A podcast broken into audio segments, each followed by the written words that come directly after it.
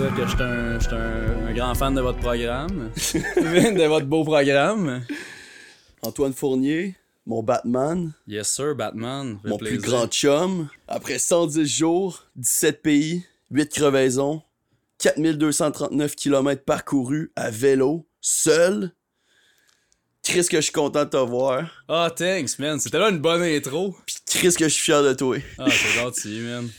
Man, euh, j'avais, j'avais hâte que tu reviennes pour, euh, pour que tu m'en parles, mais aussi euh, parce que c'est plate sans toi. Ouais, c'était plate de pas vous avoir aussi, là. Puis c'est comme.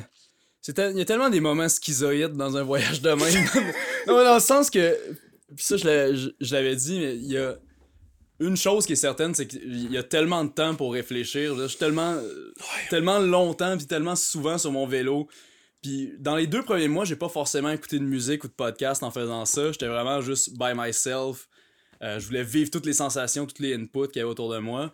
Mais il y a beaucoup d'affaires. T'as pas le choix de penser à toutes sortes de choses, au passé, au futur, au, au présent, au bon, au pas bon, à comme quitter, qui tu veux devenir. Comme, ah, Mhm. tout, tout finit par y passer, puis vous aussi. Je veux dire, les relations que j'ai dans la vie, ça y a passé aussi. Hmm. Euh, je me suis tellement compté de jokes, de niaiseries aussi, là, ça a pas de bon sens. T'as écrit tes, des bits? Ouais, ton, mais ton, non, mais- ton, ton show de stand-up, il commence à. Il y aurait... Ben non, mais c'est des bits qui honnêtement, genre le lendemain, je m'en rappelais plus. C'est Ah ouais. tellement comme instantané comme truc. je- Fallait que je me fasse rire. C'était de divertisse. l'autodivertissement. C'est de l'autodivertissement, ouais. Fait que c'est ça, énormément de temps pour penser. Fait que euh, c'est sûr que j'ai pensé à vous. Puis Mhm. dans les dernières semaines, j'avais hâte de revenir aussi. euh, c'est sûr que 4 mois, c'est long. là. Ouais, c'est long. T'as fait un d'entrée remarquée, par exemple. là. Ton, ton retour. euh, Oh my god. Moi, je pensais à ton retour parce que moi, j'avais la clé de chez vous. Puis euh, je voulais vraiment faire une surprise. Puis là, j'étais comme. Tu sais, s'il revient le 2, puis là, on est là dans son appart, ça suck peut-être pour lui, genre, que lui, il voulait être seul, puis qu'il voulait, genre, revenir dans ses affaires, ou que ses parents viennent le chercher, puis que ses parents l'amènent à Sherbrooke, puis on fait juste attendre là toute la soirée. Ouais, il fallait que ce soit moi qui fasse la surprise finalement. Ben, nous, moi, c'est fait que j'étais, j'étais encore, genre, dans les. Pas dans les préparatifs, mais genre, je commençais à le brainstorm ton, ton retour surprise. Puis là, finalement, c'est toi qui nous as surpris, genre, trois jours avant, à l'Halloween. Ah, nice. Je le savais depuis vraiment longtemps en plus. là. T'sais, pour mettre dans le contexte, j'avais dit à tout le monde que je revenais, je pense que c'était quoi, le 2 novembre? 2 novembre. Mais c'était prévu que je revienne. Je savais depuis longtemps que je revenais le 28. Mon billet d'avion était déjà acheté. Puis j'avais juste dit à Bastien, qui est venu me chercher à l'aéroport. Puis j'étais comme, je vais surprendre tout le monde au party d'Halloween. C'est ça qui est arrivé aussi. hein, C'était parfait. là. Ben ouais. Creep out tout le monde, euh, juste tout habillé de en noir avec mon masque de Frankenstein. Puis juste comme, rester dans le coin. Parce que c'est ça, t'étais pas là, genre, quand c'est arrivé. Mais je, genre vraiment, j'étais arrivé avec Charles et Alexander qui sont comme, ils sont rentrés. Puis euh, moi, j'ai attendu comme un deux minutes, pas montrer que je suis arrivé en même temps qu'eux. Mhm. Puis là, en arrivant, je suis juste resté dans le cours, genre, dans l'ombre, comme en les checkant avec ma face qui sort un peu de l'ombre, là, avec la face de Frankenstein. Puis ils étaient ensemble dehors. Ouais, je pense, ouais, ils étaient tous dehors, pis c'est Joe qui a fait, ah, il y a un gars, là. là, ils sont tous, mais ils sont tous à regarder, puis je me suis mis à avancer vraiment tranquillement en boitant, là, vraiment, j'étais dans mon personnage, puis euh, ça, j'étais arrivé, puis à tout point, juste enlevé le masque, puis c'était le grand reveal, je me suis fait tackle. Ben Je me ouais. suis- je me suis fait neutraliser par les chums. fait que euh, non, c'était vraiment cool. C'était Ouais, la, réaction que, que, que j'espérais. Là. Fait que. euh, Ouais, moi aussi, moi, la, la réaction, moi, je m'a- je m'attendais à rien. Moi, je suis arrivé dans le party en faisant un coup comme toi, si, déguisé en chien, puis j'ai commencé à scare the fuck out of Ouais. On a everybody. pensé un peu à la même affaire, Ouais, c'est on ça a qui est fait drôle. la là. même affaire. Moi, j'étais arrivé, puis genre, il y il y a eu des filles qui ont été sur le bord de pleurer. Hein. J'ai, ils étaient Ouais, mais c'est vraiment pas freak! Mon, mon costume était freak. Puis là, je commence à, à juste arriver, puis là, il y a un gars dans le fond, je fais peur à tout le monde, puis là, il y a un Frankenstein qui arrive dans le fond, il dit « J'ai les chiens ici! » qui me commence à me violenter. J'étais comme « C'est qui, Ouais, lui? pas violenté, là. Non, mais à me flatter. Ouais, à ouais, me ça. flatter comme, euh, comme un... euh, comme, Comme un, chum. Comme un chum. en me disant que t'as eu les chiens, moi, j'étais comme « Il est ben rude, Frankenstein! » Jusqu'à temps que t'enlèves ton masque, puis là, je fasse « Ah! C'est mon Batman! » Mais c'est ça qui est drôle parce que le monde le savent pas, mais je- genre, je te comptais comme il y a pas si longtemps avant que je revienne que je me faisais pourchasser par des chiens dans des villages. Parce que c'était ça, en Serbie, c'était l'enfer, là. Juste comme me promener dans les villages, je me faisais pourchasser par tous les chiens. Ah, c'est pour ça que tu disais que t'aimais pas Oui, les chiens. oui, je ouais. pensais- oui, c'est Je ça. pensais que c'était un peu gratuit. J'avais. Non, non, non, j'étais comme, c'est tellement un bon addon, pis t'es le Ah ouais? seul à qui je l'avais Ah ouais? dit en plus que ça m'arrivait. J'ai dit, oh, Tony est en chien, genre, c'est Ouais. tellement bon. Ben moi, je savais pas c'était toi, fait que moi, j'avais pas fait le lien. Ah, mais je crois qu'on se le dise là, j'avais peur que ça passe dans le beurre, là. moi, non, je mais- comprenais pas pourquoi le dude, il était genre, je sais que j'aime pas les chiens? Ouais, j'avais de raison, là. ah ouais. Ouais, parce que, non, entre autres, est arrivé ça, là. Je, je pense que la Serbie, c'est le pays où ça a été euh, le plus dur, là, juste à traverser. Il est arrivé tellement d'affaires. Juste quand je suis arrivé pour traverser de la Hongrie à la Serbie, ils m'ont refusé aux douanes. Parce que j'étais à une douane qui était spécifique à l'Union européenne. Puis vu que j'étais un Canadien, ils ont fait, ben, tu peux pas passer ici. Puis comme euh, l'auberge où j'étais censé aller était juste de l'autre bord, genre de la frontière, à comme 5 km. J'étais comme, fallait que je fasse un détour de 40 km, genre, pour juste revenir puis aller à mon auberge. Puis la nuit commençait à tomber. Fait que tu sais, ça commence de même, là, genre le. Puis il est tard, puis... euh, Ah, il est tard, puis finalement, je suis resté du côté de la Hongrie, puis j'ai trouvé une place pour dormir là. Vraiment au hasard, comme vraiment improvisé, Mm. mais c'est comme ça, ça a fini par marcher. Puis là, après ça, les- c'était comme trois jours en Serbie où je me rendais jusqu'à Belgrade, qui est, qui est la capitale. C'était c'était juste des routes de campagne qui étaient ultimement toutes pareilles. J'avais l'impression que je faisais du surplace, puis comme ça bougeait vraiment pas. Avec un gros vent d'en face, fait que même si c'était plat, j'avais l'impression de monter tout le long. Puis après ça, il y avait les villages avec les chiens. Euh, Il y a plein de chiens dans le village, genre, for some reason, tout le monde a un chien. tout le monde, quasiment tout le monde a un chien, ouais. Toutes les maisons sont comme barricadées, il y a des clôtures autour. Puis comme Mm. tout le monde a un chien, puis la plupart du temps, les chiens sont de l'autre bord de la clôture. Ouais. Mais des fois, il est juste ça ouvert, fait que là, les chiens, ils sortent, puis ils viennent m'attaquer.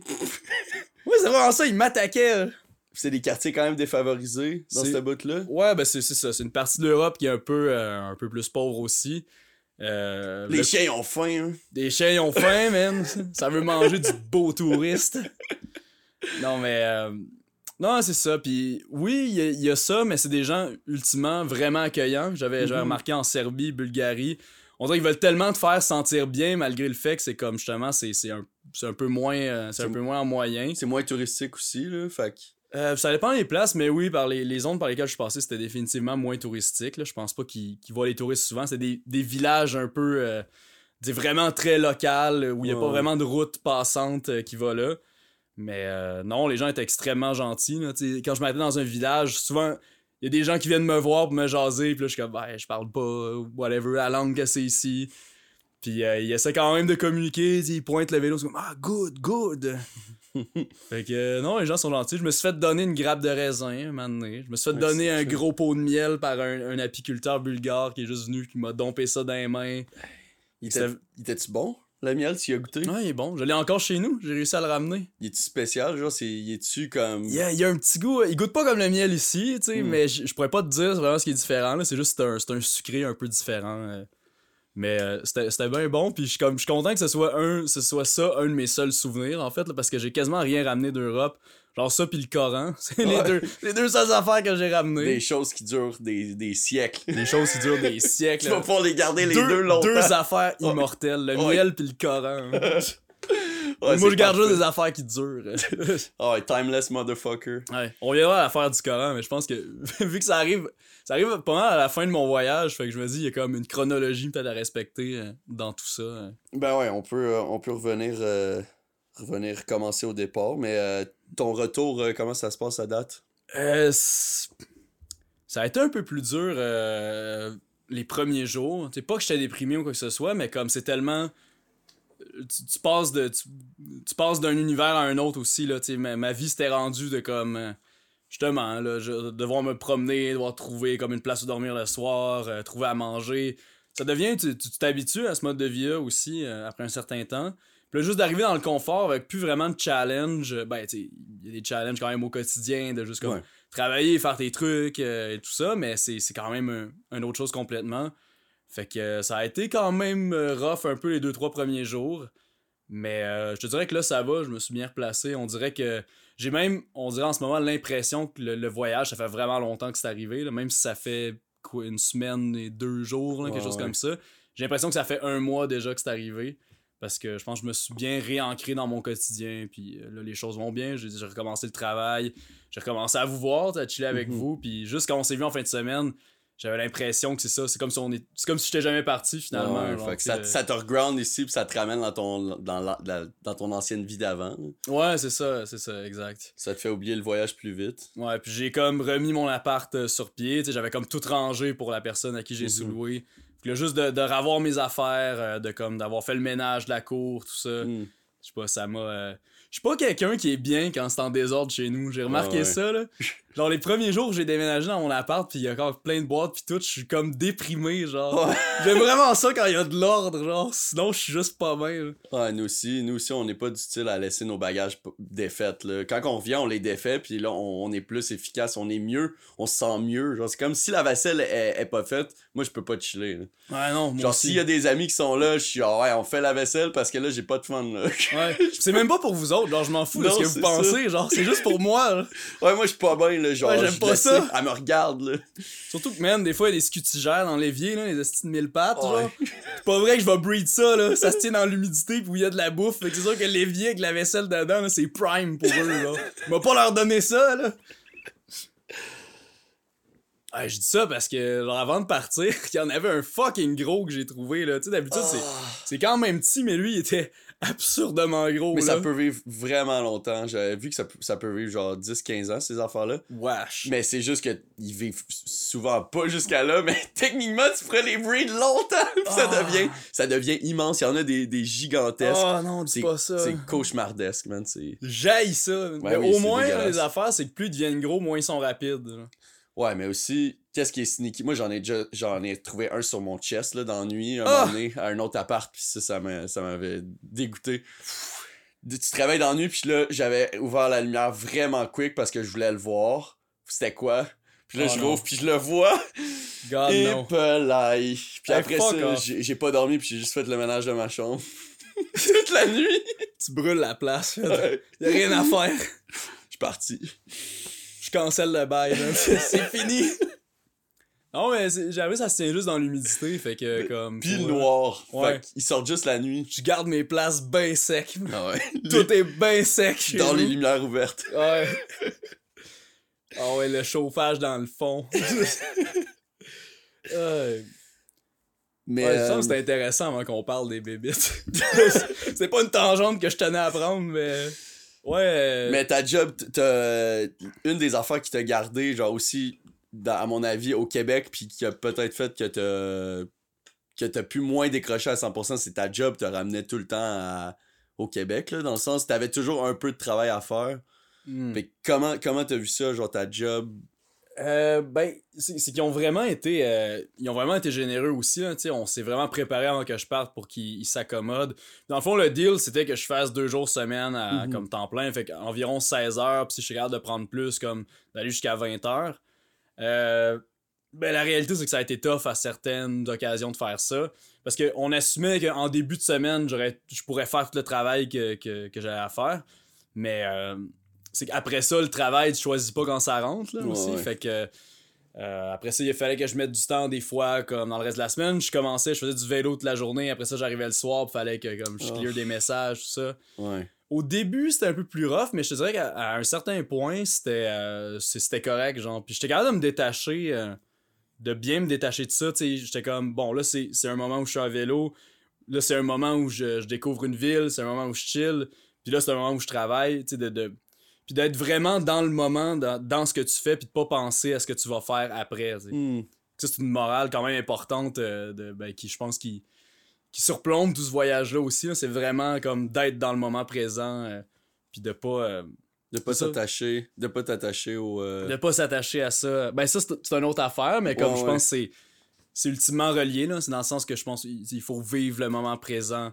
Le bon comme le mauvais, parce que ça n'a pas toujours été euh, facile. Il y a eu pas mal de- d'embûches puis d'épreuves sur le chemin, mais c'était aussi pour ça que je le faisais. C'est Mhm. ça a pas à être facile. Puis je voulais pas que ce soit facile non plus. Qu'est-ce que j'allais apprendre de ça si je revenais puis ça a juste été chill, que j'ai pas eu de problème, j'ai juste eu des, des bonnes connexions. Euh, Mhm. il a fait beau tout le long. Je veux dire, ça aurait pas.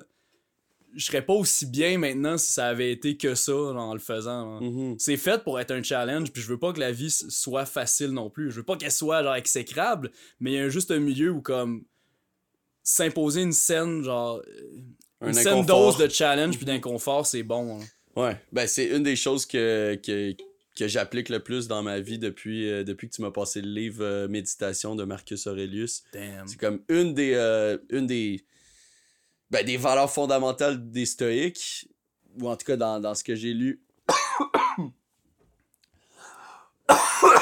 Take your time, baby. Wouh! Damn, Bon ça, de l'eau. c'est de la bonne, ça.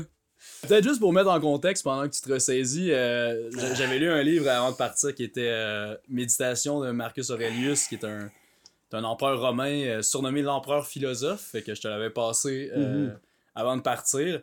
Puis moi, ben, c'était un livre que j'avais beaucoup euh, apprécié. Après ça, tu vois à quel point sa philosophie, ça l'a influencé comme plein de, de motivateurs modernes qui l'ont ramené à une sauce un peu plus cheesy, mais lui, c'est tellement comme basic, puis euh, il résume tellement bien comme ce qu'est le stoïsme. qui- C'est pas un concept qui part de lui, c'est quand même très vieux, c'est ça vient de la Grèce antique avec Platon et tout. Mais il l'a vraiment comme. Il l'a représenté, puis il a été tellement un bon porte-parole de cette philosophie-là que. En tout cas, bref, fait que je t'ai passé ce livre-là. euh, Ben ouais, mais Et- c'est ça. Eux, qu'est-ce que qu'est-ce que, qui m'a le plus marqué, en tout cas, que j'ai le plus appliqué dans ma vie dans les derniers mois, genre qui a le plus influencé ma vie, c'est vraiment de de chercher l'inconfort dans ta vie, tu sais. Puis je commençais vraiment à être dans, dans les derniers mois trop confortable avec ma job, puis ça me pourrissait la vie, là, honnêtement, genre, parce que ça m'empêchait de d'avoir une drive pour faire vraiment les projets que j'aime, parce que j'ai ma job qui me qui me paye un decent euh, un, un salaire décent. Fait que là, moi, j'ai pas besoin de tant pédaler puis de tant pousser hard pour, pour travailler puis vivre, mais ultimement, tous mes projets demandent que je travaille fort. Fait que qu'est-ce que ça a fait, c'est que là, quand j'ai commencé à lire ça, ça m'a... J'ai commencé aussi à gros journal. Puis euh, je voyais aussi l'importance de, de, de journal à cause que lui, Marcus, ultimement, son livre, c'est nous, on, on le lit comme étant un livre, mais c'est quand même, c'est son journal, puis c'est ça qui est fou de se dire que lui, il a même pas voulu l'écrire, puis il a même pas voulu le publier. Je sais pas si c'est avant son... euh, qui était empereur, mais je pense que c'est avant et pendant. ça a été toute sa vie en fait qui a rédigé ça. Puis je pense que Toute sa ce vie. qu'on a dans la méditation, c'est un peu un best-of parce qu'il a journal toute sa vie. Puis après ça, oui, comme tu dis, ça a jamais été prévu pour être publié. Je pense qu'il il pensait donner ça à ses enfants. Il Mhm. voulait quand même transmettre ça d'une certaine manière, mais effectivement, il s'attendait pas de comme. Qu'il y ait des gens qui liraient ça 2000 ans après lui, certainement. Ouais, puis bien ultimement, ça paraît aussi que c'est un euh, un journal, puis ça m'a ça m'a fucking inspiré, mais puis ça m'a aussi j'ai déjà journal à plusieurs parties dans, dans plusieurs parties de ma vie, puis là, je ressentais vraiment le besoin. J'ai commencé à écrire, puis ça m'a ça m'a euh, de journal, ça m'a vraiment ouvert les yeux sur qu'est-ce qu'il fallait que je fasse, puis qu'il fallait que j'avance pour mes projets, puis qu'il fallait aussi que je seek le discomfort puis c'était vraiment une des choses qui, qui, me manquait dans ma vie, genre le, de struggle, puis juste de, de mettre un peu genre on the edge. Puis ça, c'est une des, des choses que j'ai toujours performé genre sur le, le challenge. Puis quand je deviens trop confortable, j'ai je deviens un peu comme atrophié, genre. Mhm. Ouais, parce qu'on on a quand même la chance d'être des gens qui. On va se dire, ça va bien, là, nos vies. Mhm. Je veux dire, on est né dans un.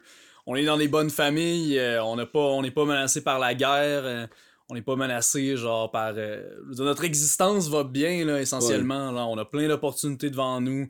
On n'est pas, on n'est pas victime, genre, de. de de, de jugement, genre, de la passivité ou quoi que ce soit, avec. à quelque part.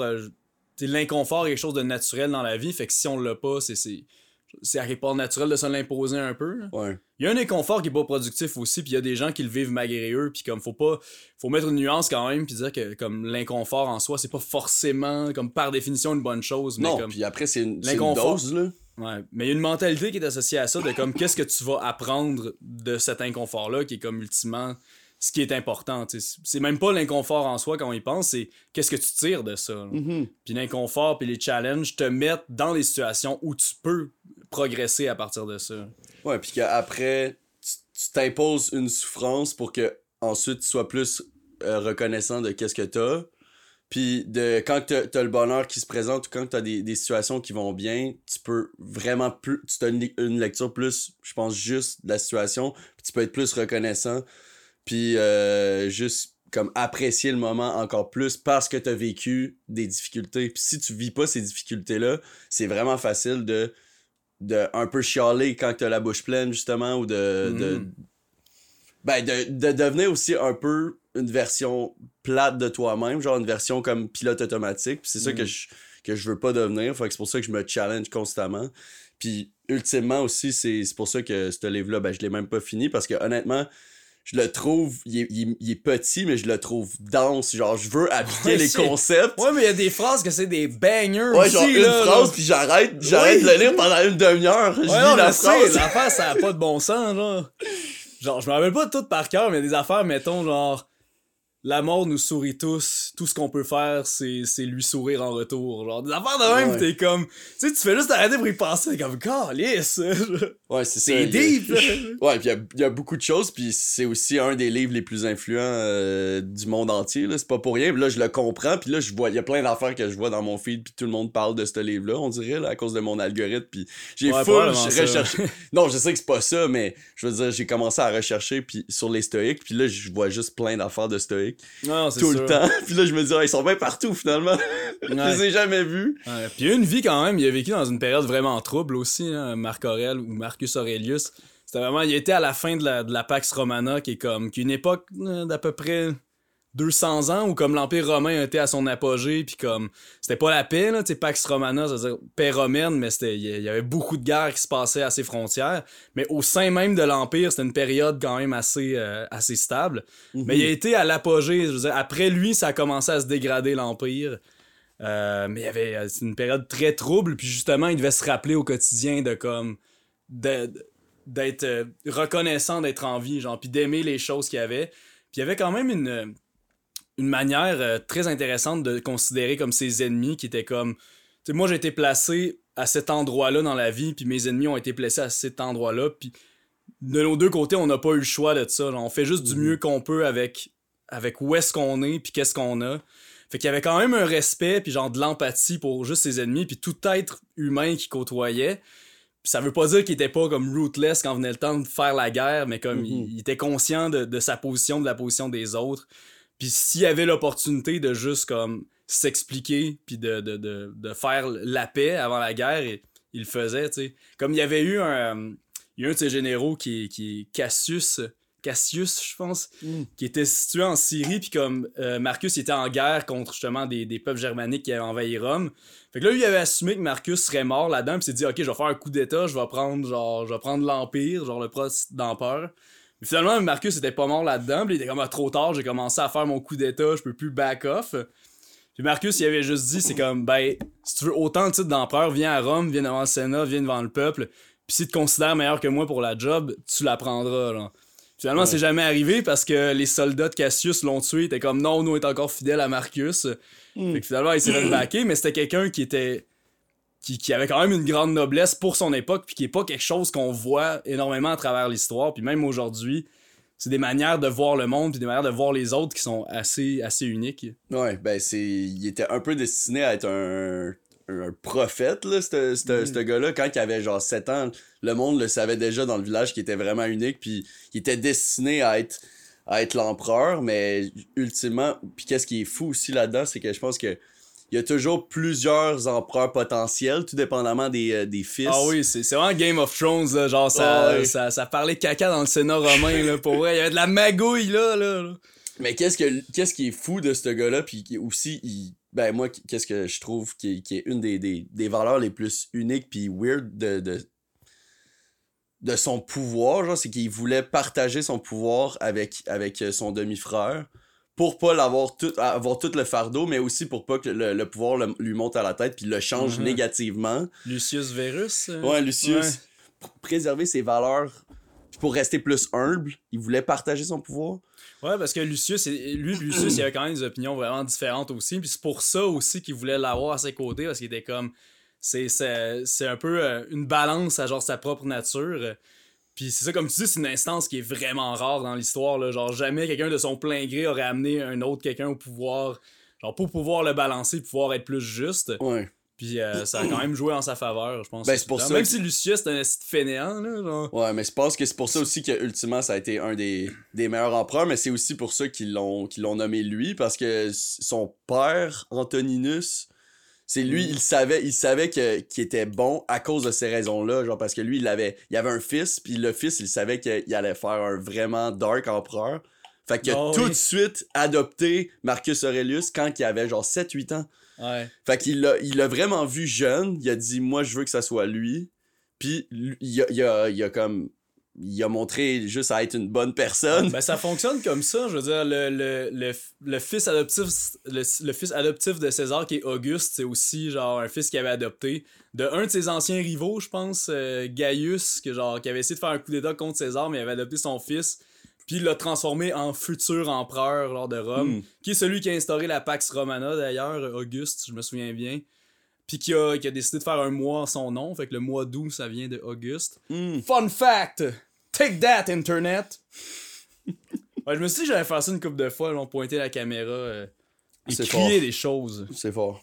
Mais je suis content, man, c'est rare. euh, D'habitude, j'ai ce genre de conversation-là avec Charles, des affaires très genre romains historiques, Ouais. mais c'est cool que tu ça un peu. Puis, Ben, euh, c'est honnêtement, genre, c'est. Puis on peut, on peut fermer la parenthèse des, des stoïques bientôt, mais je voulais faire un parallèle avec ton voyage. Mais euh, c'est juste que c'est probablement le livre qui a le plus marqué ma vie jusqu'à maintenant. Puis là, après ça, c'est si tu dis. Là, après, je vais, je vais continuer de vivre, puis je vais continuer de, de, de lire d'autres livres. Peut-être que je vais m'arrêter à lui. je, je te souhaite pas, man. C'est dis- tellement important de lire. Je sais, mais qu'est-ce qui. Genre, j'ai eu cette, cette révélation-là pour la première fois de ma vie. Genre, j'ai compris les gens qui font juste lire la Bible. Genre, Ah. on- quand on est allé en Floride chez, euh, chez la tante à, à Lolo, on a, on a rencontré plein de. Ben, sa famille est ultra religieuse, puis ils, étudient. Le, ils sont en Bible Studies euh, à l'université, puis genre, le seul livre qu'ils lisent, ou presque, c'est la, c'est la Bible. Toujours, constamment. Puis il y a plein de monde, puis ils ont notre âge, puis c'est des gens euh, cool et modernes, mais ils font juste lire la Bible parce que c'est le meilleur livre pour eux. Mais tu sais que cette manière de faire là, c'est très anti-stoïque. Non, je non, sais. parce que le but, en- entre autres, Je sais, c'est- les connaissances, c'est les- Non, mais pas seulement ça, mais d'être face à l'inconfort, puis il y a des livres qui sont challengeants, qui remettent en Mhm. question nos manières de penser innées. Fait que de t'en tenir toujours à un livre qui t'a tellement amené, puis qui va juste te Ouais. conforter dans ce que tu connais déjà, c'est très anti-stoïque comme manière de faire les choses.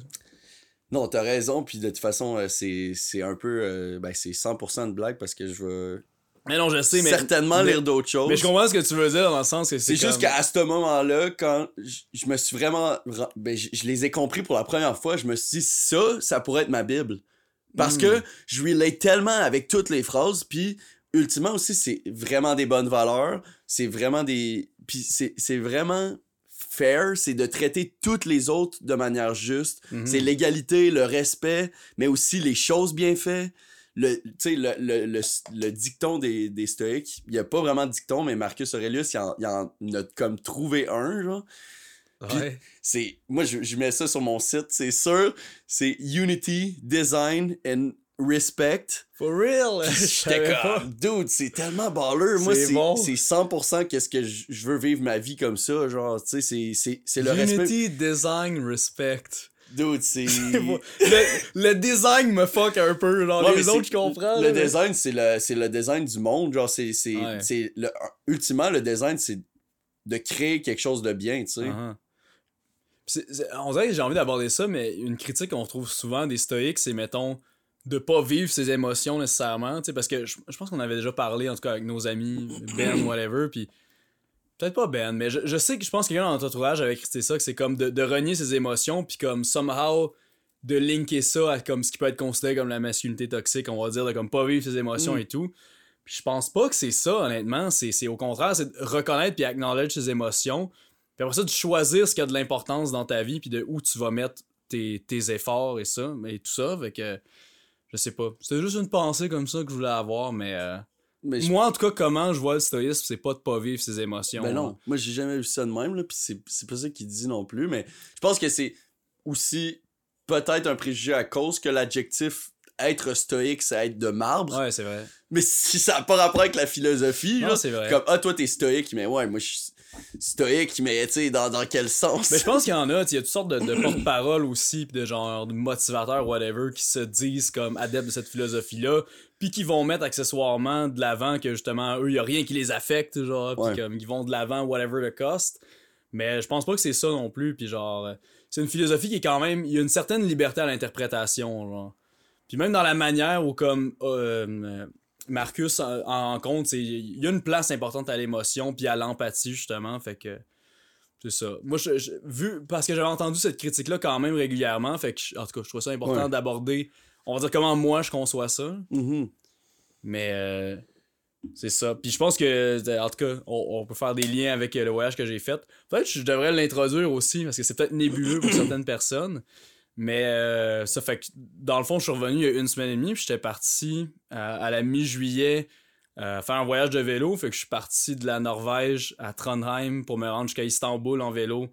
Puis en faisant 17 euh, ben, pays au total. Euh, 4000, 4300 km quasiment. Tu l'as dit au début. Fait que ouais, c'est ça. Après, euh, après 4 mois d'absence, ça fait une semaine et demie à peu près que je suis revenu. Et c'est pour ça qu'on record ce podcast.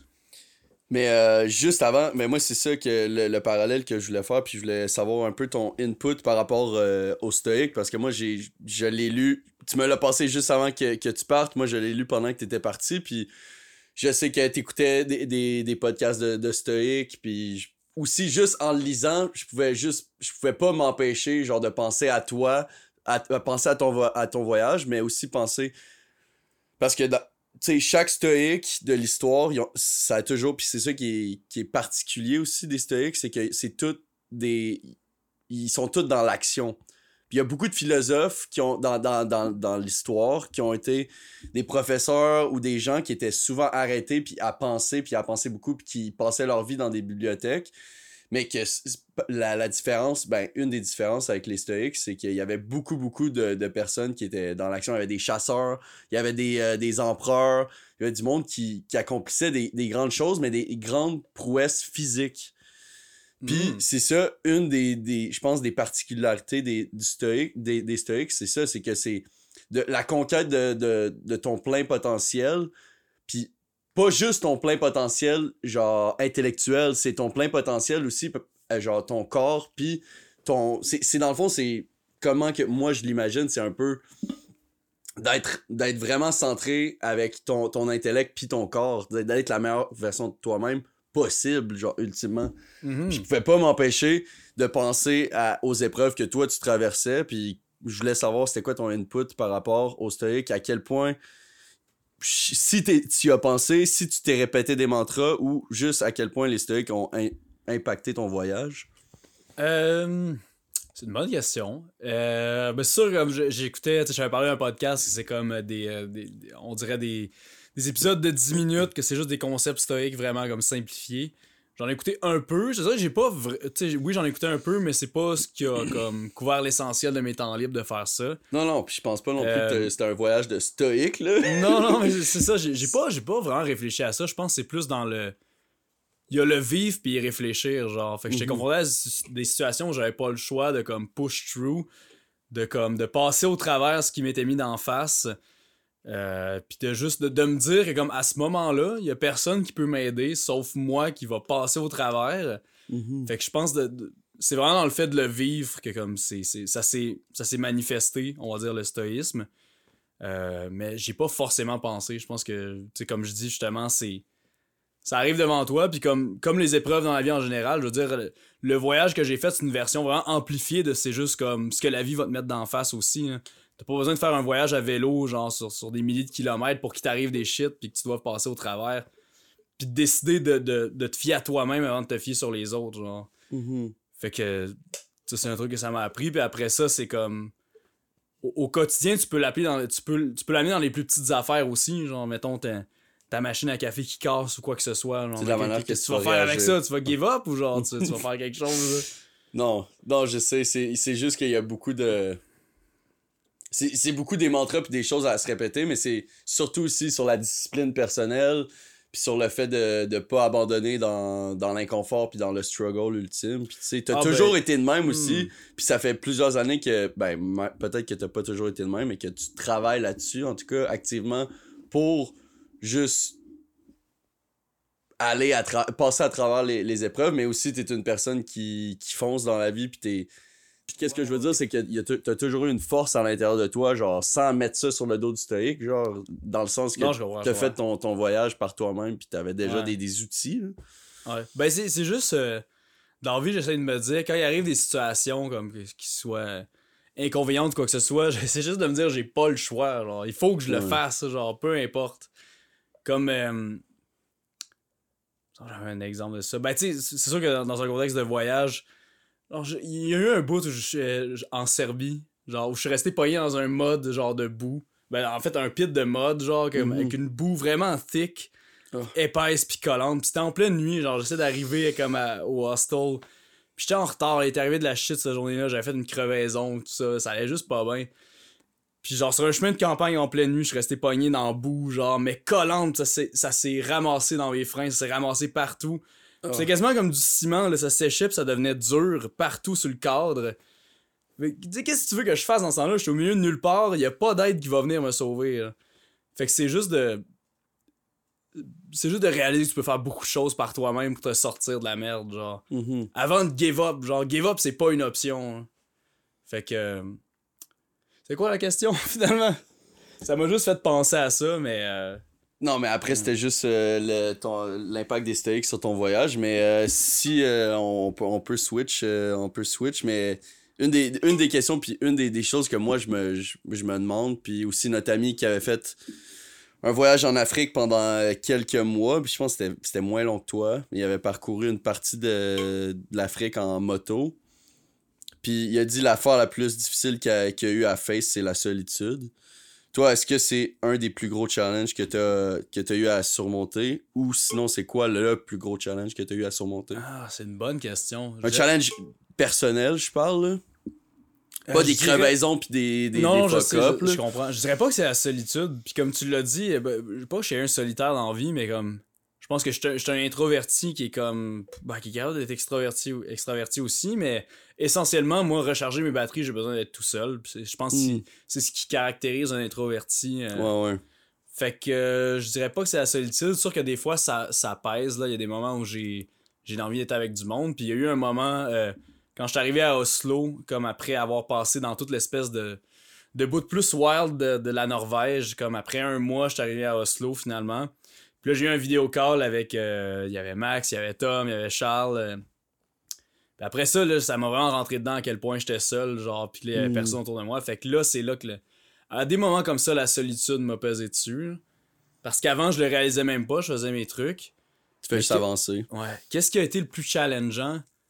Euh, comme facteur extérieur, je peux te dire la météo. parce que ça mine le moral. Euh, je- Pendant un mois, il y, a- il y a dû pleuvoir en Norvège. Euh, J'ai dû avoir comme 5-6 jours de beau temps maximum. Puis euh, c'est fou à quel point ça joue sur le moral d'avoir les pieds qui sont mouillés tout le temps, de dormir dans ton stock qui est mouillé de la veille. Fait que ça c'est comme tout est humide, tu, tu te sens Oh. pas bien, t'as de la misère à dormir. J'ai passé des nuits où comme ça fait ça des fois où tu te demandes si même t'as dormi dans ta nuit genre. Tu sais, que t'as comme t'as fermé les yeux et tout puis comme c'est comme à un moment donné, tu rouvres les yeux le matin, t'es comme je sais même pas si j'ai dormi genre au total là-dedans. Il y a eu une coupe de nuit que c'était ça. Fait que c'est sûr que ça, ça a été un challenge. Mais je pense que la question est plus orientée vers comme un, un truc genre personnel, peut-être. Ouais. Je pense qu'à some point, pas nécessairement que c'était une peur concrète, mais une crainte peut-être que j'ai eue, c'était comme est-ce que genre est-ce que le monde, mettons, est-ce que mes amis vont continuer leur vie sans moi, puis comme à un point où comme ça aura plus de meaning si je suis là ou pas, genre. Hmm. Je sais pas si tu comprends, là. Ouais ouais. Comme qu'ils vont, est-ce qu'ils vont m'oublier puis juste être bien sans moi? hein? Je dirais pas que c'est, c'est pas une vraie peur nécessairement. C'est, c'est comme, ça m'a traversé l'esprit à some point parmi tous ces pensées que j'ai eues à juste faire du vélo parce que veux, pas, comme je t'ai dit au début, tu penses à tellement d'affaires que ça, c'est, c'est, c'est évidemment un truc qui m'a effleuré l'esprit. Euh... Fait que ouais, je sais pas, j'avais peur de manquer des choses importantes, genre aussi qui allaient vous arriver ou à ma Mm. famille. J'avais peur de pas être là pour des trucs importants, là. Tu sais, mettons, s'il arrivait une balle à quelqu'un, ou au contraire, s'il arrive de quoi de vraiment nice à quelqu'un, puis je suis pas là pour féliciter, c'est euh, un truc qui a été challengeant. Mais au-delà du fait d'être seul, je pense le fait de pas avoir de, de vraies connexions. Puis je, je, je différencie ça, mais comme. De pouvoir me confier à quelqu'un, genre, de pouvoir être proche de quelqu'un physiquement. genre. Mhm. Ça, c'est euh, c'est un truc qui, euh, qui vraiment m'a manqué par moment, je dirais. Puis je pense que c'est peut-être un peu différent de la solitude parce que comme j'étais correct d'être tout seul, mais c'est l'affection en fait qui Ok. me manquait, je pense. Mhm. Qui, contact pour, humain. pour certains, ce sera peut-être la même chose, mais on dirait que je, je sais pas, je fais peut-être une nuance un peu entre les deux. Mhm. Ouais, l'affection m'a manqué. Puis de donner de l'affection aussi, ça m'a manqué. Parce que j'ai- il y a des moments où je me sentais vraiment bien. Puis de pas être capable de le partager, c'était vraiment spécial, genre. Ouais. De juste comme. Puis pour des affaires pas nécessairement comme exceptionnelles, genre juste une journée où il fait soleil, où euh, je descends une pente quasiment tout le long, genre je descends ma montagne, Ah ouais. euh, il fait beau, il y a un paysage vraiment beau, j'ai pas de travail à faire. Il y en a eu des journées où c'était ça, où ça allait juste vraiment bien, puis j'étais comme Hmm. je peux le partager avec personne d'autre qu'avec moi-même en ce moment. Fait que. Mais je dirais que aussi c'est une leçon, genre, de juste vivre les choses pour moi-même. Puis de. Mais de laisser aux autres vivre leurs choses par eux-mêmes, genre. C'est correct si je suis pas là nécessairement au moment où j'aurais aimé être là. Comme ça m'a fait penser à ça quand j'ai écouté ton podcast avec Tom. Hmm. Je me disais, il y a des moments où j'aurais aimé ça être là pour donner mon opinion, pas juste parce que j'ai une opinion à donner, puis j'ai Ouais. une opinion sur tout, mais juste parce que je voulais être là, genre comme physiquement, donner mon empathie, ou quoi que ce soit. Ouais. Mais ça m'a juste comme fait accepter le fait que c'est comme, ben, mes amis sont là les uns pour les autres aussi, ma famille sont là pour les uns pour les autres aussi. Puis euh, c'est pas parce que je suis pas là qu'ils m'oublient nécessairement. Euh, ils, font leur, ils font leur truc, puis je fais, je fais mes trucs. Mhm. Puis, euh, puis c'est que je savais aussi, j'avais toujours cette arrière-pensée-là de comme tout ça a une fin, puis je le sais. Genre. Ouais. Un jour, je vais revenir, un jour, je vais être là. Un jour, je vais pouvoir raconter ce que j'ai vécu. Ils vont pouvoir me raconter ce qu'ils ont vécu pendant que j'étais pas là. Fait que c'est pour ça que la solitude m'a pas énormément pesé non plus. Je sais que tout ça est temporaire, puis je sais que, comme on disait, faut vivre le moment présent. Puis mon moment présent, c'est d'être dans des places incroyables, ou c'est d'être à la pluie, d'avoir les pieds mouillés. Mais peu importe c'est quoi mon moment présent, il faut que je le vive. Ouais, t'avais rien d'autre à faire que. Rien d'autre à faire qu'être là. Qu'être là. Ouais. Est-ce que, à la fin, est-ce qu'il y a eu des moments que, que tu pensais beaucoup euh, à la fin? Est-ce que t'avais hâte que la fin arrive ou? Ah oui. Ouais. Ouais, dans les, euh, les dernières semaines, euh, pas que ça avait perdu de sa magie, là, tu sais, c'était encore, genre, c'était encore exceptionnel d'être là, mais comme, il vient un point où, comme, là, je m'ennuie vraiment, genre, des gens à la maison, je m'ennuie vraiment de mes amis, de la famille, puis, euh, j'étais pas nécessairement dans les meilleurs, genre, euh, c'était pas nécessairement les meilleures conditions, t'es toute l'Europe de l'Est.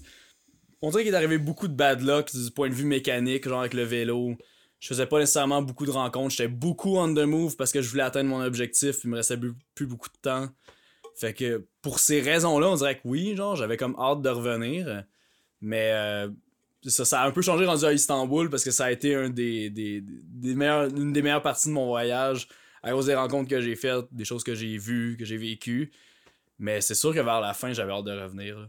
c'est- ouais, nécessairement. Puis est-ce qu'au début, tu y pensais à la fin? Ou t'étais trop en mode. euh, Non, au début, je pensais pas à ça. Ouais. Au début, j'étais comme, tu sais que premier film de Star Wars, euh, épisode 4, pour, Ouais. ceux qui, pour ceux qui se demandent. Il y a un moment où, genre, tu sais, Luke, il regarde, genre, pis tu sais, t'as comme les deux lunes qui sont là, ou les deux soleils qui se couchent, quelque chose de même. Pis là, t'as Ouais. la musique qui monte. Puis je pense que le feeling qui est transmis dans une scène comme ça, c'est juste, tu réalises à quel point, genre, tu réalises les possibles, tu réalises que le monde devant toi est vraiment grand, puis qu'il y a tellement de choses à découvrir, genre, pis on dirait que c'est.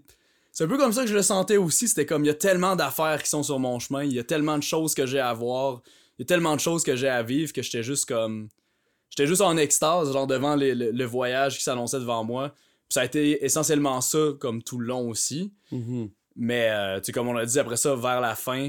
Ça veut pas dire que j'appréciais pas ma fin non plus, Non, juste, non. juste pour être clair, mais comme, effectivement, là, le besoin de juste revenir, genre, revenir à mes racines, revenir à ce que je connais, euh, ça faisait sentir un peu plus. C'est sûr, man. Mais en tout cas, si ça peut te rassurer, il y a personne euh, qui s'est imaginé que toi t'allais pas revenir. Là. Nous, on avait tout hâte Ah, que tu reviennes. Fait que, euh, Il y a des fois où j'ai pensé que j'allais pas revenir. Ben non, mais moi, je me, je me suis euh, je me suis imaginé, qu'il se passe quelque chose, puis ça aurait juste été tragique, là. Tu sais, de, de, de pas... C'est quand il y a quelque chose qui se passe à un de tes proches, mais que tu l'as vu il y a pas longtemps, t'as- t'as comme des, des souvenirs qui sont, euh, qui sont récents à t'accrocher. Hmm. Mais si, plus que ça fait longtemps que t'as vu la personne, puis si la personne y arrive quelque chose de grave, Puis c'est pas quelque chose qui est resté souvent dans, ma- dans mon esprit, mais je me suis quand même dit, tu sais, là, il est là, il est dans des fucking grosses falaises, man, il descend des côtes. Ah, il y a des sketchs. Tu sais, il y a, y a plus la vieille, là, il est en haut d'une d'une côte, faut qu'il descende, tu sais, tu sais pas qu'est-ce qui se passe, puis il y a des ravins, puis t'es- tu peux te planter là, puis personne te trouve pendant 5 heures, puis tu te vides de ton sang, là, tu sais, je veux dire, Ouais, il y a eu, il y a eu des dangers Ah, il y potentiels. a eu des bouts comme ça, c'est sûr. C'est ça. Puis c'est juste que c'est. Je m'imaginais juste le, le pire scénario que ça fait genre 4 mois qu'on t'a pas vu, puis que là, genre, on peut plus te voir, ou que les moments sont loin, genre, tu sais, c'est. Ça, c'est le bout tough de juste de perdre des gens quand que ça fait longtemps que tu les as pas vus. Hmm. Mais. euh, Ouais, il y a eu des. Ben, tu sais, si je peux faire du segue là-dessus, euh, parler de quelques situations qui ont été un peu bad. euh, je pense. Puis c'est arrivé vraiment récemment. Je pense que ma pire. Ma pire nuit, genre, on va dire de dormir dans le sauvage, c'est arrivé comme vraiment au début, là, de quand j'ai commencé en Norvège. Fait que je, suis arrivé à Trondheim, puis déjà c'était la pluie, genre non-stop. Fait que là, j'avais commencé, puis je pense trois jours plus tard, euh, j'étais en train de monter une montagne. Puis à ce moment-là, mon corps était pas nécessairement habitué comme à, à un voyage comme ça. Avec le temps, ça s'est habitué, puis je pouvais faire du chemin, je pouvais faire des montagnes, je pouvais faire des, des kilomètres sans problème. Hmm. Mais au début, c'est comme toi, tu montes ton enclume sur roue parce que c'est lourd, comme ça a pas de bon sens un vélo comme ça. Fait que j'avais passé, comme j'avais fait 60 km dans la journée, puis à la fin de la journée, j'étais censé monter une montagne. Puis là, en montant la montagne, rendu à peu près à moitié, comme tout a lâché. J'étais plus. Genre, je Ton parle, corps? je parle physiquement, puis Ouais. mentalement. là. Hmm. Genre, je me suis juste arrêté euh, sous la pluie, genre. Puis ce qui est particulier, c'est que à ce niveau-là, en Norvège, euh, puis à ce moment-là de l'année, le soleil se couche jamais. là. Fait qu'il fait soleil non-stop. Mais il faisait pas soleil parce qu'il pleuvait, fait que c'était comme. C'était toujours gris, gris clair, genre avec de la pluie, sans arrêt. Puis ça, c'est un truc weird sur ton mental de comme. On dirait que tu, tu peux pas switch off totalement. là. Ouais. Fait que là, il était rendu peut-être, euh, je sais pas, il était 7 heures, puis j'étais arrivé là, puis je suis comme. J'ai réalisé, j'ai réalisé que je pouvais plus monter, genre. Que mon corps était plus capable, puis mentalement non plus. Fallait que tu t'arrêtes. Non, mais il était comme. J'ai passé 5 minutes à fixer le vide avec mon vélo dans les mains parce que je savais plus quoi faire, rendu là. Hmm. Puis tranquillement, pas vite, là, tu penses une étape à la fois, puis j'étais comme, ok, faut que je pique ma tente parce que clairement, j'irai pas plus loin. J'ai dit, ok, faut que je trouve un spot. Fait que là, ok, faut que je trouve un spot. Ça a pris deux minutes avant que, genre, je décide de me trouver un spot. Je commence à bouger mon vélo, je m'en vais comme dans le bois, je trouve un spot semi-dégagé, genre, comme dans une pente. Puis là, je m'arrête là, puis je suis juste comme, ok, c'est là que va être mon camp. Là, ça me prend un autre, genre, 30 secondes, une minute à juste comme être là, pas rien faire, puis à juste comme, ok, faut que je fasse ça. Mais genre, une fatigue mentale comme j'ai jamais genre, vécu. Hmm. Puis là, tranquillement, petit à petit, je monte mon campement, je défais mon vélo, je commence à me faire à manger. Puis en me faisant à manger, puis ah, puis ça c'est un autre aspect de l'histoire, j'avais quasiment plus d'eau, genre j'avais trois gourdes d'eau, puis il m'en restait une aux trois quarts, que parce que j'étais tellement fatigué que j'ai renversé, je l'avais mis sur une souche, puis j'ai renversé ma dernière gourde d'eau. Fait que j'avais plus d'eau, j'avais plus rien. Genre, je me fais, je me fais genre à manger des pâtes, puis ma cuillère, elle casse, genre, dans le bol. Fait que j'étais plus capable de manger avec ma cuillère. J'étais... Tout allait mal, genre... euh, textbook, genre, mauvaise situation. Puis là, en me couchant, je pense que je me suis couché à 8h30, genre. Il était 8h30, puis j'étais comme, je suis plus capable, je peux plus rien faire d'autre, genre. Faut, faut que j'aille dormir. Puis en me couchant, c'est là que j'entends, genre, des... Ouh, Genre, c'est comme si, genre, au loin, genre, une meute, genre, de loups, là. pis ça hurle en gang, là, pis je suis comme, ah non, là, pour vrai. Ah, pis à préciser qu'il y avait pas de réseau dans ce spot-là, là. J'avais zéro bar, là. J'étais j'étais in the wild, là, il y avait rien. Ouais. Là, j'étais comme, c'est con, man. c'est tellement con, dans quoi je me suis embarqué, là? Eh. Puis, euh, mais je me suis dit à ce moment-là, j'espère que ça va être ma pire soirée. Puis comme de fait, Ouais. ça a été ma pire soirée, ma Hmm. pire nuit. Puis c'était une de ces nuits où comme j'étais comme, je sais même pas si j'ai dormi. Ouais. Genre j'étais comme dans mon sac de couchage mouillé, dans mon linge mouillé, Avec les loups. avec les loups genre autour. Mais je sais pas si c'était des loups, honnêtement. Ouais, ça, ça pourrait être d'autres choses. Il y a là. une meute en Norvège de loups. Puis qui, comme qui se promènent à travers tout le pays. Fait qu'il faudrait vraiment que je sois badlocké. Genre? Il y a une seule, genre, pis sont comme une, une vingtaine peut-être, genre, pis sont comme full euh, trackés, pis comme sont suivis, genre, par le, le- en tout cas, le- genre, les rangers pis tout, fait que, Ouais. tu sais, comme, ils savent ils sont où. Mais je dire, il faudrait vraiment, là, que je sois badlocké pour, genre, avoir pogné la meute de loups, genre, à mon spot, genre. Fait que c'était peut-être des chiens, je sais pas, parce que c'était peut-être des chiens bergers parce qu'il y avait des moutons partout, fait que, tu sais, il y a plein de bergers, comme, un peu genre random placés dans les montagnes. Ouais. Fait que c'était peut-être ça. Mais honnêtement, c'était scary. Puis j'ai, sen- j'ai- je les entendais bouger de place, là. Fait que j'étais comme, genre, c'est une meute de chiens, ils sont libres, genre, pis ils se promènent, genre. Fait que ça, c'était un peu stressant. Mais heureusement, le lendemain a vraiment bien été parce que là, j'ai le lendemain, j'ai un peu plus d'énergie. Je suis arrivé jusqu'au top de la montagne. Puis là, il s'est mis à faire soleil, genre, par le, le- le plus grand des bonheurs. J'ai croisé comme une rivière que j'ai pu remplir mon eau. Parce que honnêtement, toutes les rivières, comme tu, tu peux boire direct Tellement dedans en. Norvège, c'est tellement pur. Hmm. Ça vient direct des montagnes, des glaciers. Ouais. Fait que j'ai bu à même ça, c'était c'était all good. Puis après ça, tout le reste, c'était juste une descente vers un petit village au milieu des montagnes où je devais m'arrêter pour travailler. Puis à ce moment-là, je suis arrêté juste dans un café, puis c'est quand même drôle parce que j'essayais de checker avant de partir en voyage des spots où je savais que j'allais m'arrêter. Puis ce petit village-là s'appelle Updal, puis j'avais comme j'avais été dans Street View, genre juste comme voir un peu genre à quoi ça ressemblait. J'avais vu un café genre qui avait un peu comme rétro, qui avait l'air chill. Mm. j'étais comme c'est drôle si je m'arrêtais là.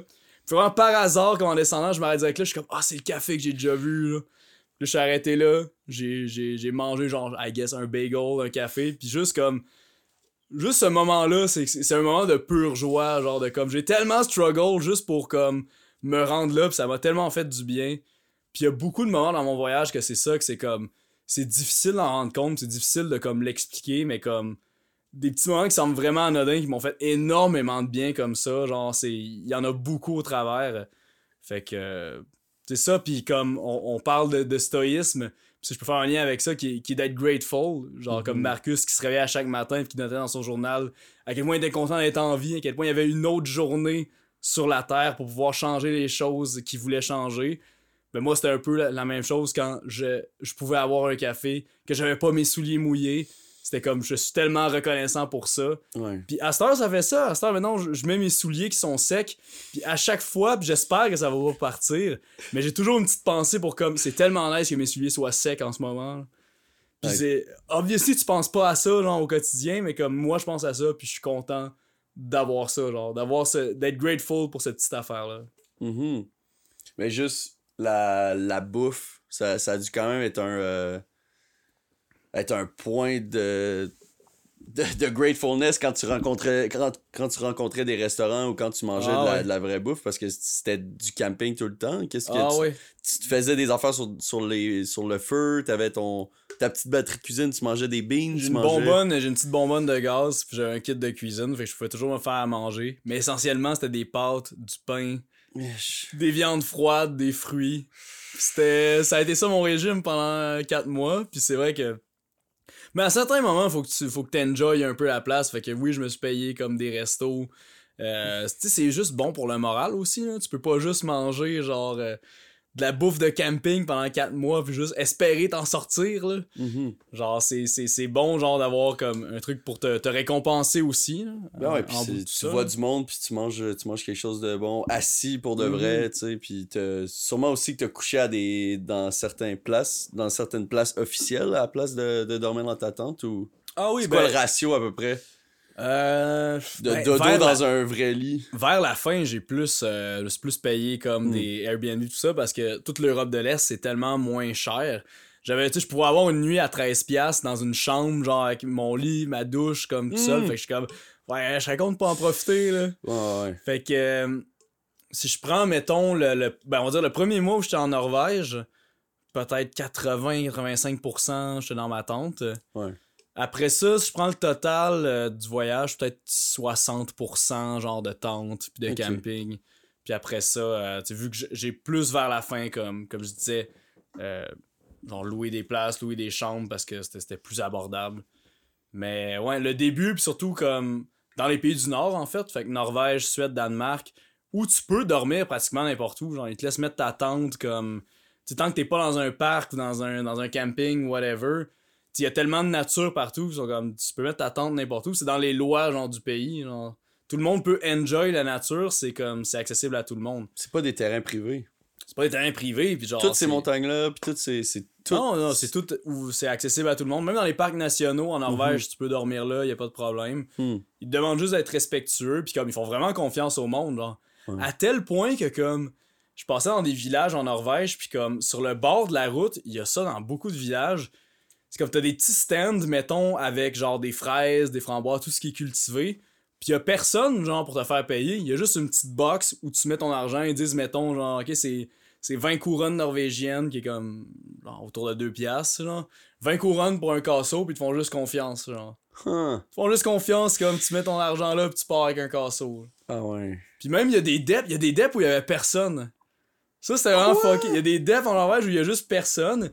Puis comme tu scannes ta carte de crédit en rentrant, puis là tu rentres, tu t'achètes de quoi, tu payes, puis tu sors, puis c'est tout. Shit. Mais sais, y a une caméra pareille, genre, mais c'est Mhm. comme. Le monde, c'est comme, il y a tellement pas de, de crime tant que ça, ils, font, ils font tellement confiance qu'il y, a plein de petits trucs comme ça où c'est juste comme, ouais, fais, des trucs, genre. On te on fait confiance pour payer, genre, il y a beaucoup de places que c'est comme ça. C'est le rêve. Tu vois que c'est différent, là, quand même. Tu vois la, la vision, mettons, de- des États-Unis, mais comme. Les États-Unis, ils s'imaginent que le Canada, c'est comme ça, mais genre. ouais, pour vrai, genre. Y a pas grand place qui sont comme ça dans le monde, là. Il n'y a pas grand place qui sont comme ça, mais c'est une des places, je pense, qui a le moins de crimes aussi, euh, genre dans le monde, là, la Norvège. Ouais. Avec le Danemark aussi. Danemark, il y a un feature qui est vraiment cool pour le camping aussi, c'est qu'ils ont une map, genre interactive, où ils ont comme des spots de camping juste libres à tout le monde, genre, où t'as des abris en bois, t'as de l'eau courante, t'as un spot pour faire un feu, des tables de camping, mais tu sais, c'est juste libre, genre. C'est au milieu des forêts, c'est dans un champ, c'est comme vraiment partout, genre. Puis ils ont juste une grosse carte, puis il y en a partout au Danemark. Hmm. Fait que si t'es là, genre, pis tu veux juste camper, genre, au milieu de nulle part, tu checks sur ta carte, comme, ah, il y a un spot pas loin. Fait que tu vas là, il y a des abris en bois, genre, euh, des fois, comme, t'as un pit de feu, pis t'as comme plein de bûches qui sont dispo si tu veux te faire un feu, là. C'est juste l'État qui gère ça, pis c'est gratuit, pis genre, available pour tout le monde, là. Quoi? Pis c'est des, des vraiment beaux terrains. C'est quand même des beaux terrains, là. Puis genre, tu peux toutes les. euh, Puis y en a qui ont plus, euh, ils ont plus d'accès, genre, que d'autres. Y en a même qui ont du Wi-Fi. Moi, j'en ai pas croisé, mais comme. Huh. C'est fou, là. Genre, tu sais, ils mettent vraiment ça de l'avant, le fait que, comme, la nature, c'est à tout le monde, genre, profitez-en. Fait que ça, c'était enjoyable. Dans les pays du Nord, qui sont aussi full bien développés pour les cyclistes, d'ailleurs. Comme les pistes cyclables, comme qui suivent les autoroutes et tout. T'avais moins ça en Europe de l'Est, mais c'est un autre genre de charme Ouais. les gens sont plus accueillants, puis je dirais que dans le nord, les gens sont plus froids. Mhm. T'as de la misère à te faire des amis, euh, genre dans les pays du nord, comme c'est, ils sont très polis, mais euh, ça c'est un truc que j'avais remarqué par exemple à Oslo, où j'essayais comme d'aller jaser à du monde, puis c- c'était drôle de voir ça, mettons, euh, c'est dans un parc, il y a comme plein de gangs, mettons, de, de... il y a plein de gangs d'amis, mais c'était très hermétique, genre les gens étaient ensemble, mettons, euh, t'avais comme un duo ensemble, un petit groupe ensemble, mais jamais s'interagissaient avec d'autres personnes autour d'eux. Hmm. C'était vraiment particulier. C'est pas comme, mettons, on, on se promenait au parc Laf. Tu vas voir ça, là, des gens que, comme, genre, ils passent à côté, ils sont comme, hey, ça Ben salue. On est quand même ouvert à parler à d'autres personnes, mais eux, c'était vraiment, tu sais, ils faisaient dos aux autres personnes. C'était un truc weird, culturel, de comme, genre, ils sont bien avec leur, leur, leur personne, leurs amis, puis ils restent, genre, isolés là-dedans. là. Hmm. Fait que c'est Ah. difficile en tant que touriste de briser cette carapace-là. En tant qu'étranger, ouais, c'est quand même. euh, c'est un mood spécial. J'ai quand même réussi à me faire quelques amis en Norvège. euh, tu sais, pendant que j'étais euh, en haut d'une montagne, j'étais arrivé à une auberge, puis euh, s'il y avait des gens qui étaient là, qui étaient un, peu plus ouverts, fait que genre, j'ai réussi à me faire des amis là. Mais ouais, c'est drôle de voir ces petites différences-là culturelles, genre juste dans, dans la manière d'agir, dans la manière de recevoir les autres aussi. On dirait que plus tu vas vers le sud, plus les gens sont accueillants. Hmm. Mais dans le nord, les gens sont extrêmement réservés. Ça reste poli, ça reste gentil, mais comme ils, ils prennent leur distance. Genre. Puis un exemple qui m'avait quand même fait rire, c'est que j'étais dans un parc euh, à Oslo, puis il y avait des initiations, c'était comme le début de l'université. Puis il y avait comme plein de groupes, genre, mettons, d'intégration, fait que c'était comme des gens qui faisaient des activités genre d'alcool, puis tout, là. Euh, c'est un peu comme tu fais, genre, quand t'arrives à l'uni, là, c'est comme, ouais. intégration. Puis là, j'ai vu, il y avait un groupe, il y avait toutes des thématiques, genre, différentes. Puis il y avait deux groupes qui se sont rejoints, comme, en criant, genre, puis qui scandaient un slogan, fait que, il y avait l'air de bande ensemble, mais après qu'ils aient fini de crier leur slogan, ça a comme tout arrêté, ils savaient plus quoi se dire, fait qu'ils sont tous retournés, genre, avec les membres de leur équipe, j'étais comme, What? C'est tellement bizarre! Genre, ils sont tous arrivés en cheerant, pis là, maintenant, ça a juste arrêté, pis c'était comme. Ah, ils repartent chacun de leur bord, j'étais comme, c'est même Ah. bizarre! C'est un peu psychopathe, c'est un peu, euh, c'est un peu robotique. C'est C'est comme peu. s'ils sont, sont programmés pour avoir du fun, puis après ils sont programmés pour, ok, non, on shut, on shut off de, le Ouais. courant, genre. Mais les Norvégiens sont reconnus pour ça. Genre, ils deviennent. Ils deviennent sociables quand ils boivent, genre. S'ils Ouais. ont pas assez bu, ils sont pas capables de parler à d'autres personnes. Mhm. Genre, c'est vraiment un truc, mettons. euh, genre, je, je parlais justement à une de mes amies que, que je m'étais faite euh, justement pendant la. la- la- quand quand j'étais dans l'auberge, justement, où j'avais rencontré des, des Norvégiens. Puis elle me disait justement que c'est comme une classique date au Norvè- en Norvège. C'est comme t'arrives avec la personne, vous, vous dites quasiment rien, genre buvez deux trois bières, puis là après ça ça commence à se parler, genre. Ah ouais. Mais s'ils ont pas bu de bière avant, c'est comme ils savent pas quoi se dire. Pis c'est ça pour tout le monde, genre j'étais comme ben non, c'est- c'est c'est impossible que genre ce soit un thème, c'est comme non non, on est- ils sont vraiment comme ça, genre. Hmm. Ils ont de la misère, sont un peu pognés, puis ils ont de la misère à juste s'ouvrir, genre, puis ils font pas confiance aux gens. Ce qui est assez ironique, genre, parce que comme tu laisses quelqu'un rentrer dans un dep, genre, Ouais. comme y a personne, mais comme t'es- pour chiller avec quelqu'un, ça, ça connecte pas, genre. Huh. Ce qui est vraiment spécial, mais je pense que c'est typique des gens qui sont plus au nord pour une raison ou une autre, parce que tu tu vas voir les Allemands, les Hollandais, sont, sont, quand même comme ça aussi, genre. Là, plus tu descends, plus t'arrives en France, mettons, ou en Espagne, Portugal, c'est au contraire, c'est full friendly, Ouais, c'est full accueillant. Fait que, ouais, il y a quelque chose qui se passe là. Hmm. Fait qu'après la Norvège, t'as-tu envie de pisser? Ouais, j'ai envie de pisser. On va pisser. Fait que la Norvège, in a nutshell. Ils sont des gens très fascinants, hein, soit dit en passant, puis euh, ce qui fait que quand tu crées une connexion avec quelqu'un aussi, tu sais que c'est vrai, genre. Pis ça, c'est quand même un truc que je peux Mhm. respecter, genre, ici, on est un peu fake. Au Ouais. Québec, pour vrai, on veut tellement être gentil. Euh, tu sais, quelqu'un qui nous, qui nous dérange, on, on va pas nécessairement lui dire d'emblée. On va juste être comme, ah ouais, ah ouais, puis Mhm. Finalement, on, on cultive une espèce d'amertume euh, qui a pas lieu d'être, puis je te dirais, eux au moins, ils font pas ça. No ils, vont- bullshit. Ouais. ils sont pas méchants, là, mais tu sais, Ouais. ils vont juste te faire comprendre que c'est comme, ben non, on va pas continuer à jaser. hein. S'ils s'en foutent, ils s'en foutent. Puis S'ils s'en foutent, ils s'en foutent. hein. Ouais, puis s'ils veulent te parler, ils vont te parler. fait. Ah, ah, exact. La Norvège, c'était c'était où dans ton voyage? C'était. C'était-tu au début? C'est au début, je suis arrivé euh, à Trondheim, qui est, euh, c'est comme une petite ville euh, à peu près à moitié. là, si tu regardes le pays, c'est comme à peu près à moitié. C'est vraiment fait sur le long, comme du sud au nord. Fait que t'es resté longtemps en Norvège? Je restais un mois, fait qu'un quart, un quart du Ouais, voyage, un c'est quart du voyage. c'est juste en Norvège. Puis honnêtement, ça valait la peine à 100%. là. C'était-tu Je- prévu comme ça? C'était prévu comme ça parce que c'est quand même un grand pays qui est vraiment fait Ouais. sur le long, puis je- vraiment je descendais comme justement du nord au sud. Mhm. Fait que oui, c'était prévu que je reste. C'était définitivement le pays où j'allais rester le plus longtemps. Euh, puis c'est comme. Je, je sais que je vais y retourner un jour faire du vélo. Ça a été un des coups de cœur. Ça a été un de mes coups de cœur, même si ça a été extrêmement difficile, comme j'avais dit, au niveau de la météo. Hmm. Euh, je sais que je vais y retourner quand même parce que c'est tellement beau. C'est des paysages qui sont incroyables. C'est des vallées, c'est des fjords, c'est des montagnes. Euh, c'est de la nature qui est immense. Genre, c'est des vallées avec des montagnes, ces côtés qui montent tellement haut que ça monte par-dessus les nuages. Genre. C'est fou, genre. Puis j'étais dans un. Je dormais à une place, justement, où comme. Je voyais pas. J'avais l'impression que j'étais dans des murs de roche parce que comme ça dépassait les nuages. Comme. T'as des chutes d'eau qui passaient, qui, qui sont, qui sont partout, genre sur la montagne. C'est tellement grand, c'est comme immense tout ce qui est autour de toi. Puis comme, justement, la chute d'eau la plus haute d'Europe est en Norvège. Puis j'ai, j'ai c'était ma tante juste à côté euh, pendant que, Hein? pour une nuit. Ouais, puis c'est, c'est immense, ça monte tellement haut, là. Faut que tu te craques le cou pour regarder, genre, tellement c'est haut.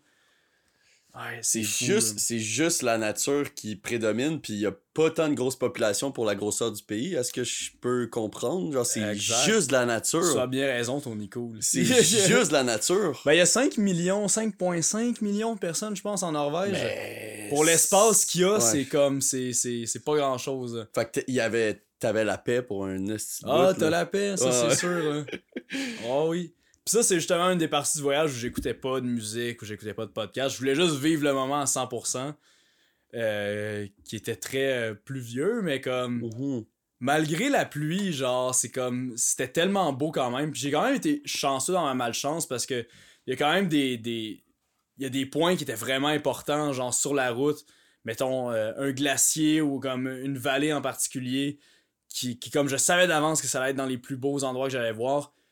Puis j'ai quand même réussi à gager ça pour les moments, pour que quand les moments où il y a eu du soleil ou que c'était des belles journées, j'étais à ces places-là. Hmm. Fait que les plus beaux endroits, j'ai quand même réussi à les voir quand il faisait beau. Alors, Prime. Puis ça fait enjoy encore plus, genre, Ouais, parce ouais, que j'ai eu comme des mauvaises journées avant. Il y a eu des moments où, comme, juste comme, il fallait que je m'arrête pour juste regarder. Genre, pas que j'avais les larmes aux yeux, mais tu sais, j'étais- j'étais comme touché, genre, j'étais ému par comme à quel point c'était beau. hein. Hmm. À quel point j'étais chanceux d'être là, comme, à ce moment-là. Fait que je sais que je vais y retourner un jour en Norvège, puis j'aurai peut-être les cheveux blancs rendus là, ça me dérange pas. Mais je sais que je vais retourner faire du vélo là, comme c'est impossible que j'y retourne pas. Puis d'ailleurs, euh, en, en prenant comme une croisière qui m'amenait d'un fjord jusqu'à un autre, euh, qui sont gratuits d'ailleurs pour les cyclistes, tu peux embarquer sur Ah. les, les bateaux genre qui te promènent entre les fjords gratuitement. Fait qu'un autre bonus. Mais j'avais croisé un vieil anglais euh, qui lui disait il venait aux deux ans en Norvège parce qu'il était comme il est venu ici puis il a eu la piqûre puis il est plus capable de s'en passer genre puis je suis comme ben je comprends si ça me coûtait pas 1500 pièces par billet euh, je, viendrais moi aussi aux deux ans là mais Ouais, un petit train, un petit Ouais. train de l'Angleterre. man puis c'est fou man ce monsieur là genre il s'est claqué je, je me suis claqué comme Trollstigen qui est une montagne qui, qui est le chemin le plus iconique de la Norvège qui est comme un chemin qui monte un peu en zigzag mais tu montes, tu passes devant des chutes d'eau, genre, c'est comme, c'est, c'est insane. C'est, c'est une vue comme vraiment insane, puis qui t'amène en haut d'une montagne. Fait que ça, en tout cas, c'est. Puis rendu en haut, tu vois tout le zigzag. tu vois tout le zigzag, justement, puis comme, t'a- t'arrives, Hmm. y a un lac, pis t'es entre des montagnes qui sont enneigées. En tout cas, c'est, c'est insane. Faisais-tu froid, c'est le top? Ouais, il faisait froid. Il faisait Ouais. quand même T'avais froid. besoin de ton petit côte norvégien. J'avais besoin de mon petit coat. puis, euh, mais ça, ce monsieur-là, puis il me disait comme qu'il avait monté ça le matin. Puis là, il avait pris justement, on était comme en début d'après-midi, il prenait comme le, le bateau avec moi pour aller monter une autre montagne que moi je m'en allais monter. Mais j'étais comme, moi, Trollstigen, je l'ai fait hier là. Je Ouais. ferais pas deux montagnes dans une journée. Puis lui, il se claquait, genre, il s'est claqué Trollstigen le matin. Puis la montagne que, que je m'en allais faire, il faisait ça dans la même journée, genre. Hmm. Là, j'avais honte, là. J'étais comme, ce vieux-là, man, il, il m'a tellement clenché. J'aurais jamais été capable de faire ça les deux dans une journée. hein. Ouais, ouais. Parce que c'est intense, là. Tu montes sur. euh, je pense que c'était comme 800 mètres, genre, de comme à partir du sol jusqu'à- jusqu'en haut. Avec une inclinaison moyenne de genre 8 degrés, genre, de pente. 8! Hey, c'est gros, 8 degrés! C'est l'enfer, là. En moyenne, là. Fait qu'il y en avait des plus hautes que ça. Ouais, ça avait- arrête pas, là. Ça arrête pas, là. Ça fait juste monter. Mais c'est vraiment. En tout cas, les c'est paysages. satisfaisant Les parce que- paysages sont insane, genre. Puis quand t'es arrivé en haut, il y a un kick, genre, de dopamine qui est insane, là, de juste comme arriver puis regarder en bas puis voir tout le chemin que t'as fait. Ouais. Tu vois toute la petite trail qui commence de vraiment loin puis qui commence à zigzaguer puis qui monte tranquillement. Ah, c'est c'est insane. Hmm. Et j'ai pris des shots de drone incroyables de Trollstigen aussi. euh. D'ailleurs, qui est un truc que j'ai fait beaucoup à travers mon voyage, j'ai amené comme mon petit drone. Puis surtout en Norvège, en fait, j'ai vraiment comme pris beaucoup de belles images. Je sais pas ce que je vais faire avec ça, mais à la limite, ça va juste être des souvenirs pour moi. Ah, au pire, tu fais un montage de tout ton recap. Un recap de drone, ça serait dope. Ça pourrait être ça. là. Ah, J'avais pris une shot qui était comme. euh, En tout cas, plusieurs shots qui étaient vraiment nice. Mais il y en a une où justement, quand je montais la, la montagne la plus haute que j'ai montée euh, en Norvège, qui est Dalsneba, je pense.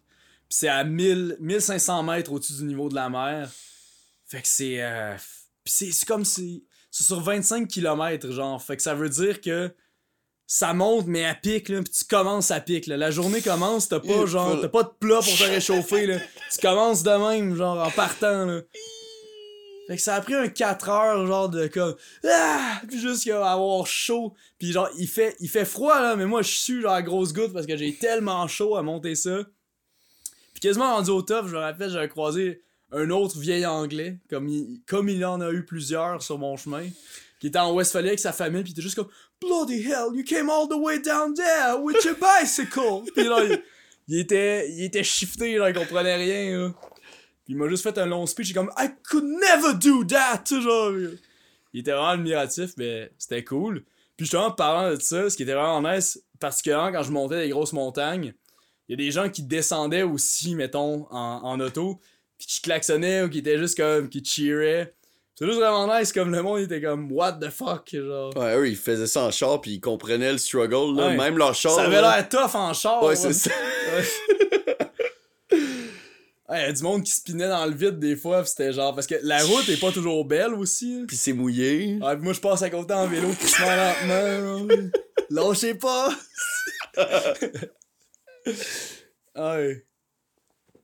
Non, c'était le fun. C'était des, gros défis. euh, des gros défis physiques, euh, mais. euh, Puis c'est sûr que le plus dur, ça a été en Norvège. Hein, parce que c'est des montagnes, c'est des vallées. Fait que toujours en train de monter, toujours en train de Mais descendre. t'as besoin des monter ces montagnes-là ou tu, tu pouvais les contourner, Non, mais tu voulais, voulais- les monter. C'est hein. ça, tu voulais les monter pour, euh, pour voir la vue puis pour Mhm. pouvoir dire que t'as fait ces montagnes-là parce que tu pouvais les contourner facilement, sûrement. Ben, pas nécessairement. Je veux dire, il y a quand même une chaîne de montagnes je veux dire, qui traverse la Norvège. Puis même si j'aurais pu les traverser par des cols qui étaient moins élevés, mais t'as quand même, à some point, t'as pas le choix de monter aussi. Là.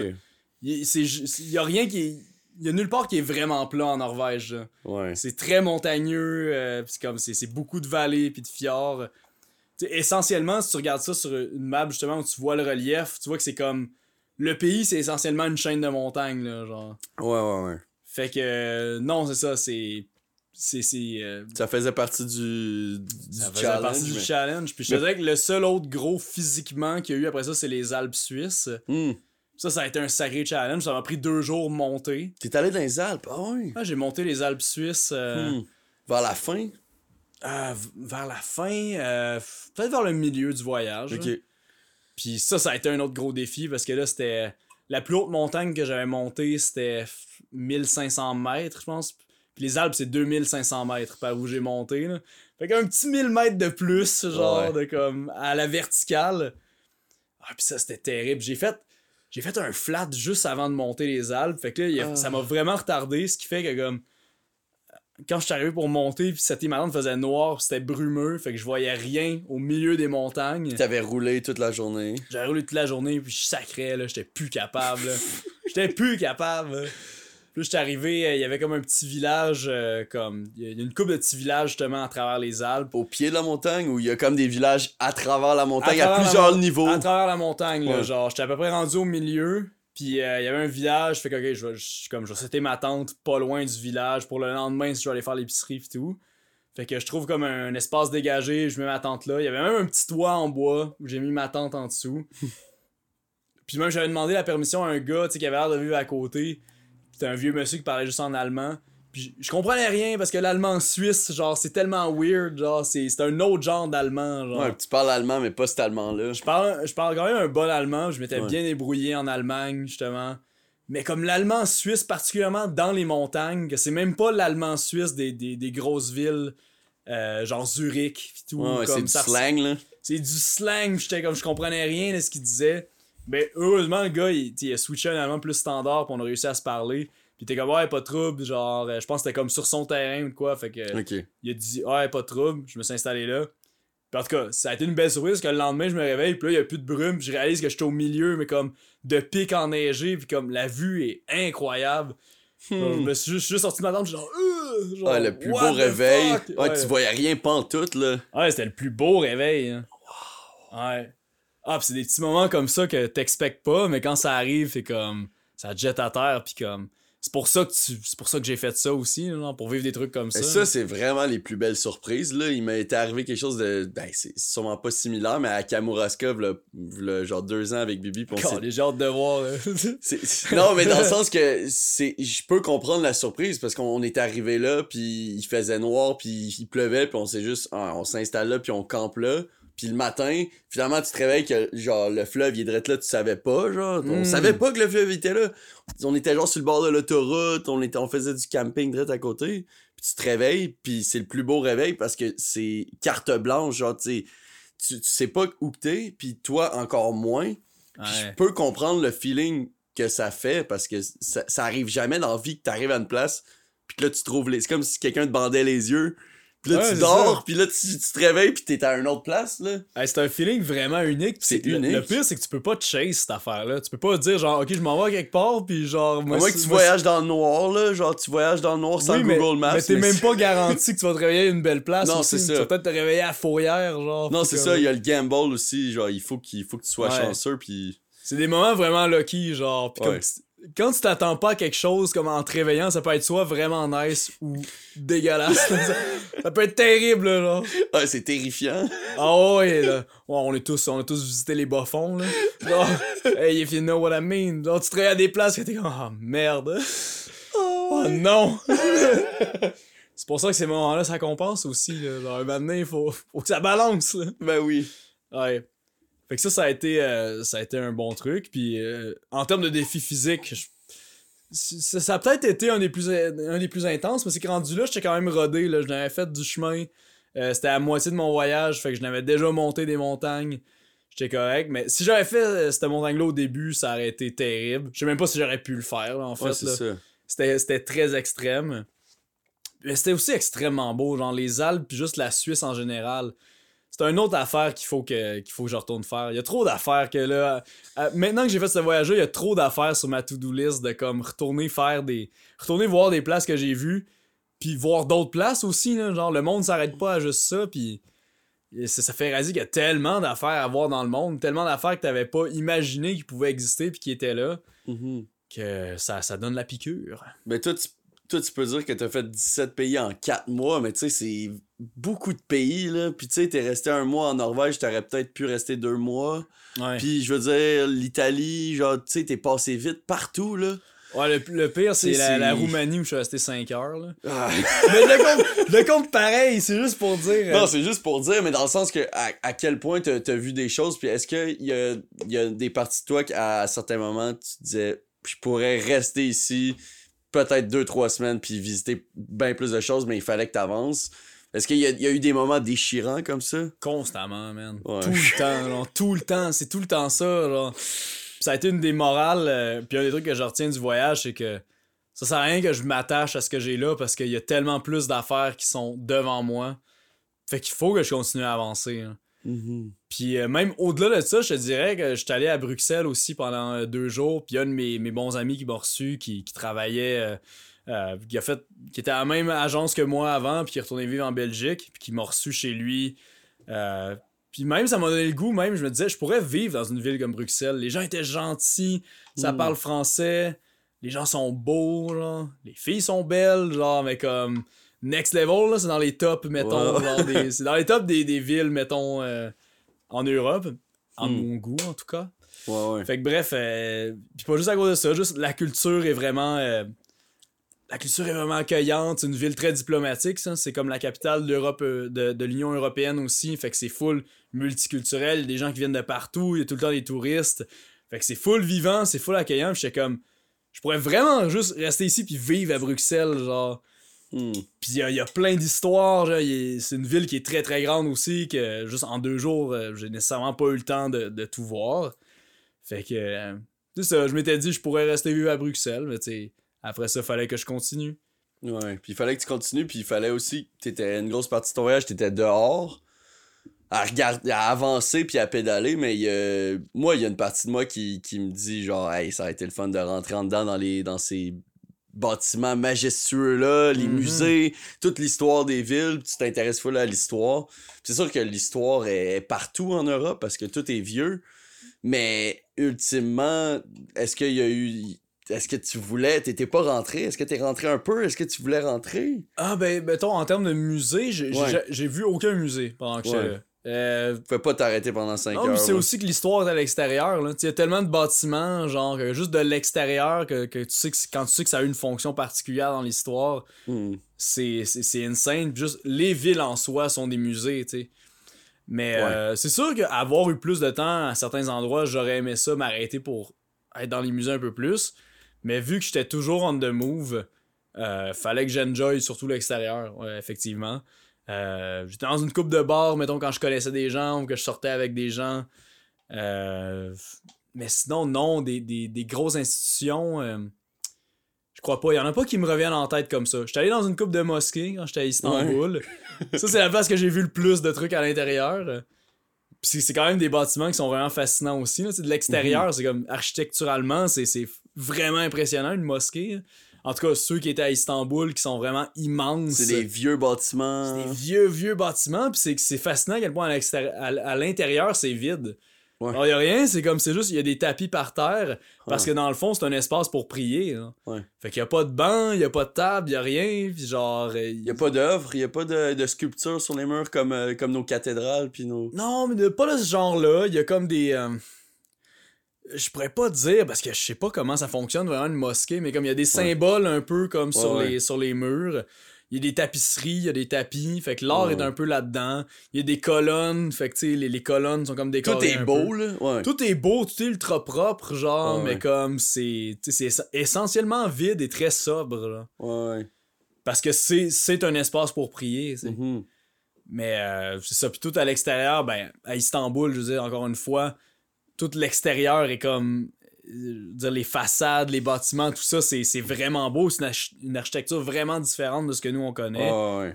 C'est une ville qui est immense aussi, sais, c'est 16 millions de personnes. Et- C'est deux fois le Québec dans une ville, tu sais. Ouais, ouais. Fait qu'il y a gros des affaires à voir, là. Juste si tu marches dans la rue, là. il- Ah, ah. tout Ah, est- puis il y a du monde, là, c'est comme c'est ultra chaotique, il y a du monde partout. Il y, a des, il y a des voitures, il y a des bouchons partout, ça klaxonne, des scooters qui passent sur le trottoir, genre.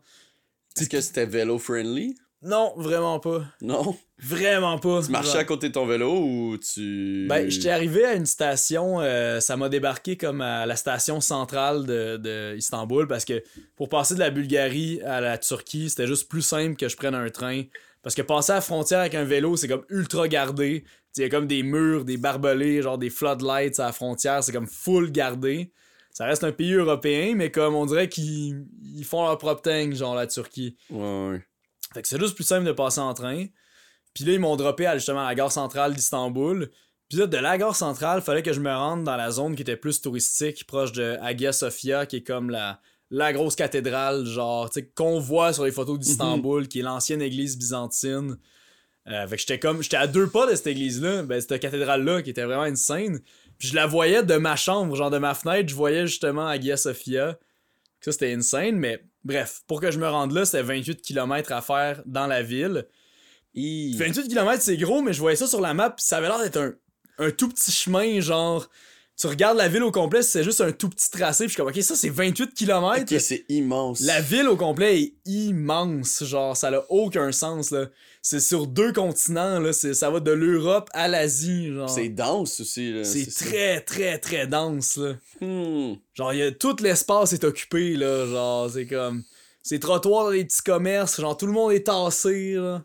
Ouais, ouais. C'est vraiment un chaos, mais c'est un chaos qui, au début, euh, au début était un peu too much là, pour moi. Je savais qu'il y avait mon vélo avec toutes mes affaires, mais comme quand je me promenais juste comme avec rien d'autre, j'avais laissé mon vélo là.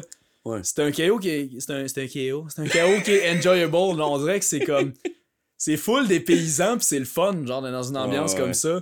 Puis de se promener puis d'entendre des chants de prière une fois de temps en temps, genre qui sort des minarets. C'est comme, c'est vraiment unique là. On n'a pas cette expérience là ici. Mais tout ça pour dire que j'arrivais à la, à la station centrale d'Istanbul. Fallait que je me rende là. Fait que c'était 28 km. En général, 28 km, ça m'aurait pris une heure, une heure et quart, quelque chose comme ça à faire Mm. si j'étais en campagne. Ça m'a pris 5 heures, genre. Juste comme à travers toute la ville. Puis c'était un combat, là. C'était Ouais, c'était comme un puzzle, genre dans Zelda, Ouais, là. Où c'était comme genre, ok, là c'est un one-way. Là c'est un trottoir. Ok, je peux pas aller par là. Faut que tu figure out à chaque fois comment tu vas te rendre, genre, à la prochaine étape, genre. Le Google Maps, c'est pas, euh, il est pas clutch pour les vélos, là. Oh non. Y a personne qui est en vélo. Non, non, je faisais, je faisais ma destination vélo, pis ça me disait votre itinéraire est impossible, genre à vélo. Bon, ben ça part bien. Ah, je vais le faire quand même. Je vais le faire pareil, mais tu sais, je me trouvais sur des autoroutes, je me trouvais sur des trottoirs, genre. Hi, Ça ah ouais. alternait tout le temps, là. Shit. Ouais, c'était crazy, là. Je sais qu'il y a une zone de la ville qu'il y a une piste cyclable, mais qui est vraiment comme une zone touristique, où comme tu longes un peu le Bosphore, qui est comme le fleuve qui sépare l'Asie puis l'Europe. Fait que tu peux faire cette zone-là à vélo, mais moi j'étais pas là, c'était complètement dans un autre bout, fait que Ouais, ça ouais. me servait à rien de savoir qu'il y avait une piste cyclable là. ouais. Puis d'ailleurs, il y a un truc que j'ai remarqué qui était vraiment fascinant à Istanbul. C'est que, mettons, ok, à some point, j'ai cherché pour un bike shop parce que j'ai des trucs à faire sur mon vélo. Puis là, je check, puis sur Google Maps, c'est comme toutes les bike shops sont à la même place. Genre, il y a 15 bike shops à la même rue, puis il y en a pas ailleurs. C'est comme ça, c'est une erreur, là. Mais non, c'est genre, Istanbul est vraiment faite de même, genre. Toutes les shops pour une même fonction sont à la même place, genre. Fait que je chillais avec une fille, mettons, que- qui était une autre cycliste qui s'était rendue là. Elle était dans le quartier des outils, genre. Elle avait son- hostel était dans le quartier des outils, genre. On se promenait, pis comme, sur plein de pâtés de maison, c'était que des shops d'outils, genre. C'était la seule place dans la ville où il y en avait. là. C'est bien pas ergonomiquement bien conçu. Ouais, ça fait aucun sens. C'est comme, mettons, tu veux un outil, tu t'en vas là, mais t'as- Tu traverses le- toute la ville pour aller chercher T'as ton... toute la ville pour aller chercher genre un ratchet. Ouais. c'est chaque boutique était un peu spécialisée en quelque chose. Que t'avais une boutique genre, mettons, 50% ratchet, 50% genre d'autres outils. Après ça, t'avais comme. Une autre affaire, c'est comme 50% genre Des des, leviers, des crowbars. Mais c'est comme. Chaque boutique avait vraiment une spécialité. Quoi? Ils vendaient d'autres affaires un peu. Mais c'est vraiment, c'était vraiment spécial, là. T'avais vraiment des quartiers spécifiques à comme une offre, là. Ouais. Comme nous, genre le Chinatown puis le quartier italien. Ouais, mais c'était c'était ça pour genre des shops, genre. Le quartier d'électronique, Ouais, ouais c'était un peu ça, genre, le quartier électronique. le quartier de bike shop. Ouais, t'avais, t'avais des passages, mettons, genre, t'as des passages pour piétons qui passent comme, c'est des tunnels qui passent, mettons, genre, en dessous des autoroutes, genre, quelque chose comme ça. Pis c'est que des magasins, mais que des magasins des mêmes affaires, genre. Fait que, maintenant, j'ai pris un tunnel, genre, que c'était comme l'allée des magasins de shoes, genre. Fait que c'était juste des magasins de shoes, genre, sur quasiment 500 mètres, genre, où tu marches, pis c'est que des shops de shoes, là. C'est bien absurde. Ah, c'est quand même absurde. J'ai actually pas compris l'utilité de ça. Ouais. On dirait que c'est comme. Tu sais, Mais- mettons, genre, tu- mettons, j'essaie de me faire un magasin de vélo qui est à un autre spot dans la ville, genre. Je vais ramasser tous tes clients dans ce spot-là. Ouais. Fait que pourquoi je ferais pas ça? ouais. Il y a peut-être des lois, il y a peut-être, il y a peut-être des, des lois de zonage. Il doit y avoir des lois, non, mais c'est tellement weird. Ouais. C'est, une shop de vélo, je voudrais pas m'installer à côté des 15 autres, genre, ça fait aucun sens.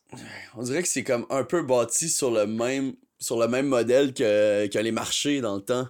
C'est comme des bazars, ouais. Ouais, quand tu t'en vas dans un marché, là, il y a la section fruits et légumes, puis il y a tous les marchands, ils ont tous leurs fruits et légumes, mais ils sont tous différents. Ouais, Puis là, après, t'a- t'avances dans le marché, puis là, il y a, les, y a les- la poissonnerie, puis après, il y a la section des, des viandes. Mais c'est tous des marchés, des marchandeurs différents, puis on dirait qu'ils ont comme gardé ce modèle-là, mais ça fait aucun sens ça, je- ergonomiquement. Sur le scale d'une ville, ça fait pas de sens. Mais genre. non, c'est idiot, là. Comme moi, mettons, il a fallu que pour traverser mon vélo, justement, comme dans l'avion, il fallait que je l'emballe, fallait que je l'emballe dans une boîte en carton. Puis il y avait une shop dans la ville qui, qui fournissait des boîtes en carton de vélo, puis c'était à l'autre bout de la ville. là. Fait que pour m'y rendre, j'ai dû prendre un métro, un bateau, j'ai dû marcher. Genre, ça m'a pris genre 3 heures y aller, 3 heures à revenir. Parce qu'il y avait une shop dans la ville, puis elle était là, genre. Puis là, c'était la section où, genre, il y avait des shops de boîtes, genre. C'est comme, franchement, là, come on! Il y a pas d'autre boîte! Y'a pas d'autres boîtes ailleurs! C'était absurde, Le hein. district des Le- boîtes! C'était le district des boîtes, man! Mais ça m'a permis d'aller euh, en Asie parce que c'était du côté asiatique. Quoi? Fait que j'ai mis. T'as le traversé l'Eurasie? J'étais allé en Asie. Hey, dude, Ouais. c'est fort. Ouais, parce que c'est ça, vu que la ville est sur deux continents. Ah, ça, c'est absurde, là. La ville, Istanbul est sur deux con- Istanbul est sur deux continents, ouais. Hmm. C'est à moi, ben pas à moitié, là, mais il y a une partie qui est sur l'Europe et une moitié qui est sur l'Asie, genre. Parce que t'as le Bosphore, c'est comme je disais, qui est comme le fleuve qui sépare la ville, où t'as littéralement les deux plaques tectoniques qui est séparée par ce fleuve-là, genre. Ouais. T'as vraiment la plaque tectonique de l'Asie, la plaque tectonique de l'Europe. T'as juste Istanbul qui a comme grossi, genre, sur les deux, là. Fait que c'est vraiment la ville qui est sur deux continents, là. Qui est comme la seule, euh, à ma connaissance. Mais c'est quel pays? C'est la Turquie. La Turquie. hmm. Ouais. Il était anciennement l'Empire byzantin. Je m'en suis jamais revenu. 1534. J'appelle encore ça Constantinople, mais tu sais. les gens comprendront pas. C'était là, Constantinople, c'était Istanbul. Constantinople, c'était Istanbul, ouais. Hmm. C'est les Turcs euh, qui l'ont pris en, en 1500, cin- euh, 1534. Ouais. Puis là, c'est ça, c'est devenu turc après ça. C'est pour ça que justement Hagia Sophia, qui est, euh, qui est justement la grande, l'espèce de grande mosquée qui est anciennement comme une basilique euh, byzantine. Justement, c'est ça, c'était. c'est- un bâtiment vraiment fascinant parce que tu vois toute l'influence de l'architecture byzantin, qui est comme les espèces de toits en coupole, Mhm. euh, puis après ça, ils ont installé des minarets, fait qu'ils ont amené un peu plus justement l'esthétique comme musulman. Mais c'est vraiment un mélange entre deux esthétiques, genre l'esthétique byzantin et l'esthétique comme justement turc. Ce qui fait que c'est un bâtiment qui est, qui est vraiment fascinant, puis comme qui est très très haut, puis il y a une immense coupole que comme tu rentres dedans, puis tu réalises pas à quel point genre le toit il est haut là, genre. Genre le toit de ce bâtiment-là, il est vraiment haut là, genre il y a des nuages qui sont quasiment plus bas que ça là, des fois. là. Hmm. Genre, c'est vraiment un immense bâtiment. Puis ben, j'ai une bonne histoire aussi avec euh, Hagia Sophia. C'est là que je suis devenu musulman. Ben, genre, pas vrai, là, pas pour vrai, mais comme. C'était. euh, J'étais allé visiter euh, parce que c'est ouvert euh, 24 heures sur 24. Fait que tu peux aller, euh, tu peux aller visiter. euh, tu peux aller visiter la basilique. euh, pour voir quand ça te chante. Mais il y a toujours une immense file d'attente, genre, pour y aller, là. C'est vraiment populaire. Fait que euh, moi, je m'étais dit, je vais y aller de nuit, genre, je vais y aller le soir pendant qu'il y a moins de gens. Ouais. Fait que euh, j'étais allé, puis là, c'est vraiment sécure. Tu, sais, tu passes dans les détecteurs de métal, faut que tu mettes ton sac, genre, dans les scanners, puis tout. Une fois que t'arrives là, il y a des règles, euh, il y a des règles d'usage à respecter. Faut que t'enlèves tes souliers. Si t'es une femme, faut que tu mettes, euh, faut que tu couvres ta tête. Parce que c'est une mosquée, les gens vont là pour prier. Ouais. Ah, puis juste parenthèse, ce qui était fascinant aussi, c'est qu'à l'entrée, t'as comme justement des. Comme si c'était un peu un musée, t'as des écriteaux qui te décrivent un peu l'histoire de la place. C'était quand même fascinant de voir ça du point de vue justement des Turcs, genre. Parce que nous, quand on parle de l'histoire, mettons, d'Istanbul ou de Constantinople, c'est vraiment du point de vue occidental de comme la ville s'est faite conquérir, genre, par les Turcs. Mais eux, c'était vraiment comme le sultan Mehmed II a réalisé la volonté d'Allah et a pris la ville au nom, genre, de, de la religion. Genre, c'était comme. C'est full selon leur point de vue à eux, genre, que c'était comme. C'était la bonne chose qui est arrivée, genre. Qu'en tout cas, c'est quand même intéressant de voir que l'histoire est racontée par les gagnants, tu sais, finalement. Fait que nous, on raconte ouais, l'histoire d'un point de vue de perdant parce qu'on s'associe plus à l'Occident, puis je veux dire, c'était. Je veux dire, Constantinople puis Byzance, tout ça, c'était quand même chrétien. Fait qu'on s'identifie plus à ça. Mais en tout cas, Ouais. c'est intéressant de voir l'histoire racontée du point de vue, genre, d'un autre side. Mais bref, là, j'arrive là, puis je, je commence à visiter. Puis là, il y a beaucoup de monde qui se met à rentrer, fait que, en tout cas, moi, je me dis, ben, c'est un lieu qui est populaire, genre, make sense. Mais il y a aussi, puis là, ça aurait dû être un cue pour moi à ce moment-là, genre, les femmes commencent à partir, genre. Puis il y a vraiment genre, du monde qui disent comme, genre, ah, women out, genre. Fait que là, les femmes doivent reculer, genre, jusqu'à un certain point, il y a comme une espèce de clôture où ils doivent reculer, genre, euh, après ça. Fait que je suis comme, ah, c'est donc bien curieux, tout ça, genre. Mais là, ça aurait dû, euh, ça aurait dû être un cue. Mais là, fait que là, il y a plein de gens qui rentrent, puis plein de gens qui sont obviously turcs là, là-dedans. Là. Il y avait pas beaucoup de touristes, là. Il y avait moi, puis il y avait peut-être 3-4 autres touristes. Ouais. Puis là, on est tous debout, genre, justement, euh, comme. euh, Il y a une espèce de d'hôtel, là, justement, comme pour, euh, pour la prière. Puis là, ça se met à chanter dans le micro, puis là, tout le monde se met à genoux tout d'un coup, puis là, je suis comme, oh non. Toi, t'es debout en plein milieu de ça? Ouais, je suis pogné dans une prière, là. Surprise! Fait que là, j'ai pas le choix, ben je me mets à genoux, genre, puis comme j'attends que la prière passe, fait que. C'est ça, j'ai passé un 15-20 minutes à comme euh, à être pris dans une prière euh, musulmane. Mais c'était comme. euh, c'était comme relaxant un peu en même temps, genre. Puis c'est Ben quand oui. même fascinant. C'est méditatif, là. C'est méditatif. Genre, je suis quand même quelqu'un qui. Les, les cérémonies religieuses, ça me relaxe, genre, en général, Mhm. genre. Ouais, suis quelqu'un qui a été à la messe une couple de fois dans sa vie, tu sais, pour des réveillons, tout ça, puis c'est toujours quelque chose qui me relaxe. Ah ouais. For some reason. Regarde, tu sais, comme ça. Je suis vraiment pas croyant, mais comme on dirait que c'est, je sais pas, quelque chose d'apaisant là-dedans. Fait que c'est quand même une bonne expérience. Puis en sortant de là, il donnait des Corans. Genre, il donnait, puis dans toutes les langues, là. Il y a le gars, il avait vraiment une pile de Corans dans sa main, puis t'es comme. Coran, English, French, Spanish, puis genre. Je suis comme French, puis t'es comme. Ah, il cherche un peu dans sa pile, il m'en sort un en français, puis il me donne Ah. ça. Fait que je suis parti de là, après la prière et un Coran. Aïe. Est-ce que ça me qualifie comme musulman? Aïe. Vous en déciderez par vous-même. Shit, c'est fort, man. Ouais, c'était. Mais euh, c'est une belle expérience que t'aurais jamais pu prévoir, puis qui est arrivée finalement par hasard, puis c'était le plus beau des Ah. hasards. là. C'était cool d'être comme. t'es fait un Coran aussi. me suis Ça, c'est un- dope. Je me suis fait un Coran, man. Pis tout s'est vraiment bien passé depuis que j'ai le Coran parce que, comme, en arrivant en Europe, ils ont perdu mon vélo, genre, Air Canada. Ouais. Puis ça a pris deux jours avant qu'il arrive. Puis en revenant, zéro problème. Genre, j'arrive, mon bagage est là. Fait que je suis comme, depuis que j'ai le Coran, man, tout va bien. Genre. Ouais, le cul béni par Allah. Man, je je suis blessed. Mes frères en l'islam me protègent. Ben oui. Non, ben. euh, pis- mais c'est quand même une chance aussi, là, tu sais, avec du recul, de comme de- d'assister à un rituel comme ça. En tout cas, moi, c'est des choses qui me fascinent puis qui m'intéressent énormément. Fait que, tu sais, puis je dis même pas ça, genre, je parle même pas de cette expérience-là, genre, dans le sens où je veux en rire ou comme me sortir autour de ça. Je trouvais vraiment ça. C'était quasiment une chance, genre, d'être là, Ouais, puis c'est- d'assister à un rituel. Puis, euh, tu sais, ultimement, après ça, euh, j'avais rencontré d'autres euh, touristes, comme d'autres cyclistes qui étaient à Istanbul à ce moment-là. On est allé visiter d'autres mosquées, puis ils sont vraiment accueillants. Même si on leur dit, on n'est pas croyants forcément, ils sont comme, c'est correct, le droit d'entrer, le droit d'assister. Mhm. Ils étaient full accueillants avec ça, fait que, genre, c'est vraiment une chance de, de pouvoir euh, faire partie euh, ben, de, de cette histoire-là, puis de la voir, de la voir au quotidien à quoi ça ressemble aussi. Puis au cœur, là, c'est pas. C'est au pas cœur juste. de la mosquée! C'est pas juste, c'est pas juste une mosquée à Montréal, là, c'est une mosquée comme. dans Iconique, là. Ouais, c'est c'est c'est une, ça. des- c'est une des plus importantes. euh, Puis c'est, y avait-tu beaucoup de monde à cette place-là? Ah, il y a quand même pas mal de monde, une couple de centaines de personnes qui étaient Mais là, aussi, là. il était tard, fait que. C'était la dernière prière, ouais. Ouais, ouais. Euh, puis après ça, euh, je sais pas comment ça fonctionne, là, mais je pense que tu, tu- comme tu peux prier de la maison, euh, tu sais, c'est pas, t'es Ouais. pas obligé d'aller à la mosquée pour prier. Euh, je, je pense qu'il faut que tu le fasses, mais. euh, Mhm. ah, Ouais, ça, des un- stations. c'est un truc quand même fascinant parce que en prenant l'avion avec Turkish Airlines, il y a. Pour revenir? Pour revenir, je prenais après ça un transfert à, à Paris, à Charles de Gaulle, avec Air Canada. Mais pour me rendre de la Turquie jusqu'à Paris, euh, t'as comme t'as des écrans justement dans les sièges puis tout. Puis t'as un countdown dessus. Puis je comprenais pas c'était quoi le countdown, mais c'est les heures de la prière, genre. Fait que t'as un countdown, Mm. fait que les gens qui sont musulmans savent quand prier, genre. Dans l'avion, là. Ah ouais, ok. Mais le countdown, il était comme trop long. Fait que, tu sais, en théorie, il y avait pas de prière qui était due sur l'avion. Ok, ok, ok. j'ai pas pu voir à quoi ça ressemblait. Ouais, ouais. Puis même, il t'indiquait, il y avait un point cardinal qui t'indiquait la direction de la Mecque, parce qu'il faut que tu pries en direction de la Mecque. Ouais, ouais. Fait qu'il savait, mettons, vers, vers quel angle se retourner pour prier dans l'avion, puis à quel moment. Fait que c'était quand même intéressant. hein. Hmm. Mais la Mecque, la Mecque, c'est quoi? C'est, est-ce que c'est la place que t'es allé?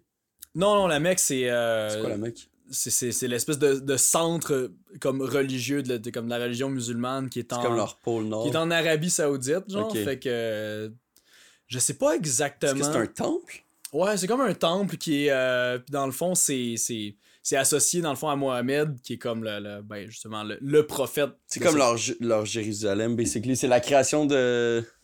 Euh, kind of. C'est comme. C'est pas son lieu de naissance, mais c'est un lieu qui a été important dans sa vie. Parce qu'il est né à Médine. Puis dans le fond, la Mecque, c'était une de ses cités qui était comme. qui était un de ses ennemis, en fait, au départ, à Hmm. Mohamed, mais qui a conquis. Puis je pense qu'il a gagné une certaine importance, dans le fond, dans sa vie. Fait que. euh, Et puis là, genre. euh, en tout cas, à s'informer pour les gens qui s'intéressent, mais je pense que justement, euh, pour les prières, il faut que tu sois orienté, genre, vers cette ville-là. Hmm. Euh, euh, pour prier. Fait que c'est ça. C'est à chaque moment dans la journée, euh, partout dans le monde, il faut que tu pries genre en direction à cet endroit-là. Fait qu'en tout cas, c'est un rituel qui est vraiment intéressant aussi. Mhm. Ouais, fait que euh, voilà, c'est mon incursion dans le monde musulman. Puis ça m'a donné vraiment envie de visiter plus de pays musulmans aussi, genre. Comme juste, en tout cas, l'esthétique, puis le fait que ça a été vraiment des paysans, on dirait que ça, ça a donné le goût de, de toucher à ça. Comme l'Égypte, qui est un pays euh, qui, euh, qui a beaucoup de, de, de ce style-là aussi, puis beaucoup d'histoires similaires. Moi, c'est pour Que ça que je veux aller en Égypte, puis, Mhm. euh, puis au Maroc, puis en Algérie. là. Parce que je Mhm. sais que je vais être dépaysé. Tu sais, j'étais allé en Europe, puis j'ai eu du fun. Puis je sais que j'aurais encore plus de fun en ce moment.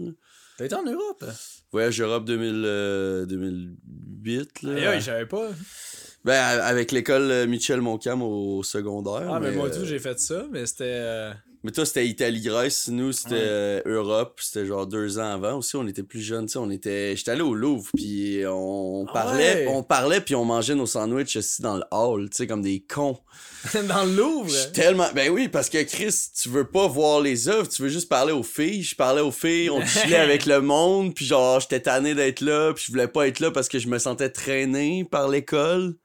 Puis finalement, si je regrette de pas. Genre, j'ai C'est rien drôle, vu. c'est hostie. drôle qu'on se connaisse depuis si longtemps, puis je savais même pas que t'avais fait ça. Ouais, j'ai fait le voyage Europe, mais honnêtement, genre, je- regrette pas ce voyage-là, mais je me rappelle zéro de l'Europe. J'ai rien vu de l'Europe parce que, genre, tout ce que je pensais, c'était les interactions sociales. On est tellement jeunes et cons. Tu sais, Ouais, je veux c'est dire, ça, c'était. je comprends. Toi, c'était deux ans plus tard quand même. Fait que je pense qu'il y a une petite maturité qui s'est faite, puis il y a comme un désir de, de culture, puis d'invitation à la, à la nation qui est devant toi aussi. Puis la beauté, je pense que la beauté de l'Italie, puis de la Grèce est plus comme. est plus visuellement impressionnante euh, à première vue, en tout cas de l'extérieur. Genre, nous, tu sais, Paris, puis euh, moi j'étais allé en France, j'ai fait quelques pays en France, mais tu sais, Quelques De- pays en France. quelques, quelques, quelques je vais villes. pas, euh, je vais pas passer ça sous silence. Non, mais c'est ça, ça s'appelait le voyage Europe parce que c'est quelques pays, mais c'était Ouais, surtout en. France. Surtout Non, en France. Je pense que le, le- le point qui est le plus pertinent, c'est vraiment que comme t'es vraiment trop jeune pour ça. Là. Tu sais, at some point, genre. euh, c'est ça, ça prend une certaine maturité puis une curiosité comme innée pour aller dans les pays puis comme vraiment euh, apprécier euh, je sais pas, l'histoire, la culture, peu importe. là. Ben aussi apprécier l'art, là, juste l'art. On était, on était dans le Louvre, puis, même tous les, les bâtiments à l'extérieur, tout est beau, mais tout se ressemble en France. Puis aussi, il y a pas vraiment de paysage parce que tu t'es t'es confronté à, à l'architecture puis au mur, mais tu fais juste avancer puis il faut que ça aille vite parce que faut que tu sois là à telle à telle heure fait que c'est Mm. tout le temps faut que tu suis faut que tu suis ton prof puis c'était un gros voyage on était 100 fait que c'est un des plus gros voyages de l'école. Fait qu'eux, là, ils, ils niaisent pas, Puis il faut jamais qu'ils tu perdes personne. Fait qu'il y a plein de profs, mais aussi, les destinations sont vraiment claires. Tu fais juste avancer, puis tu, tu vois les choses vraiment vite. Puis, ultimement, genre, moi, j'ai, vraiment le goût de retourner en Europe, là, pour vraiment apprécier l'art puis la Ah. culture. Moi, je veux retourner au Louvre puis passer 12 heures là, là. Je veux pas. Hey, j'ai passé 4 heures là, puis j'étais littéralement dans le hall, genre devant David, à, à checker les filles, genre, puis à manger des sandwichs. Genre, il y avait le David à côté de moi, genre. Ouais, non, c'est ça. genre, je le checkais même pas, puis j'étais genre. On s'en foutait de ça. J'étais allé voir la Mona Lisa, genre, parce que c'était juste ça qu'il fallait qu'on check, là, genre, publiquement. Genre, on était allé la voir, pis t'es comme, ah, ben, petite, c'est plate, on s'en va. Mais comment ça se fait que tu t'es ramassé à faire ça? Genre, sais-tu. Euh... Non, c'était pas un hasard, là. Je veux dire, j'ai. Je me suis inscrit. Oh, ben, ouais, c'est. Arrivé C'est là. bien contre mon gré, là. M'a le faire si vous voulez. Ils m'ont mis dans l'avion. Ouais, avec un sac. fait, Ah, je comprends, mais, mais non, c'est sûr, là. voyage- Non, mais dans le sens que ça donnait le goût. C'était genre voyage Europe. euh, Voulez-vous faire partie du voyage Europe? On- moi, j'étais comme, bah, ben, let's do it. Je vais aller en Europe. J'ai ramassé de l'argent. On faisait champ de pommes. On vendait des produits de la ben, pomme. qu'un, man. Champ des- de pommes. Vendait des produits de la pomme pendant deux ans et demi pour aller en Europe. Puis euh, des barres de chocolat. Ah, puis les deux, on le faisait. c'est comme j'ai cogné Ouais. chez vous, j'ai cogné chez vous. C'est comme, ben non, là. J'ai demandé à mes parents. J'ai euh, si mes pommes. Champ de pommes. Ah, merde. j'avais T'avais un nom ça. con aussi, là. Champ de pommes. Mais euh, si t'avais.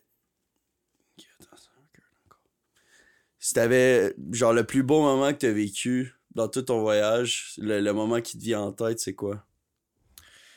Ben, c'est sûr, il y en a plusieurs, mais euh, ben, je, je pense dans les trois derniers jours, parce que particulièrement, comme je t'avais dit à ce moment-là, que je commençais à m'ennuyer de tout le monde, genre, je commençais à m'ennuyer genre de la famille, des amis.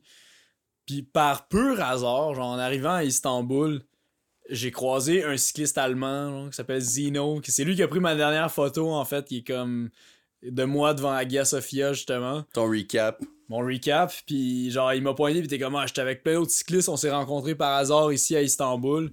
Fait que pour les trois derniers jours, j'ai juste chillé avec des gens comme qui sont passés par des épreuves à peu près similaires que les miennes, qui pouvaient vraiment relate à ce que j'avais vécu, puis c'était comme, on dirait que j'ai vraiment été blessed de comme que ça arrive à la fin de mon voyage, que comme, enfin, cette espèce de proximité-là qui me manquait, de, tu puis je l'ai dit justement, de comme, d'affection, juste d'être- proche physiquement des gens, ça, je l'ai eu à la fin de mon voyage, tu ce qui m'a fait même remettre en question de comme ah c'était-tu le bon moment de partir là finalement genre À force que c'était le fun. à force que c'était le fun puis on a fait Hmm. tellement d'activités ensemble on a bande on était dans un hammam où on s'est fait brasser par des vieux turcs C'est les bains turcs? les bains turcs ouais c'est ça genre dans le fond quand, quand je les ai rencontrés comme officiellement pour la première fois on était dans un bain turc euh, puis comme ouais c'est ça c'était- C'est quoi un bain turc?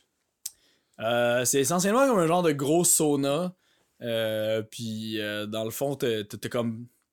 C'est dur à décrire, c'était comme tout en pierre, genre c'est vraiment un bâtiment tout en roche où c'est steamé, genre c'est vraiment chaud. Puis t'as comme des endroits où t'as comme plein de robinets, fait que tu avoir de l'eau courante là.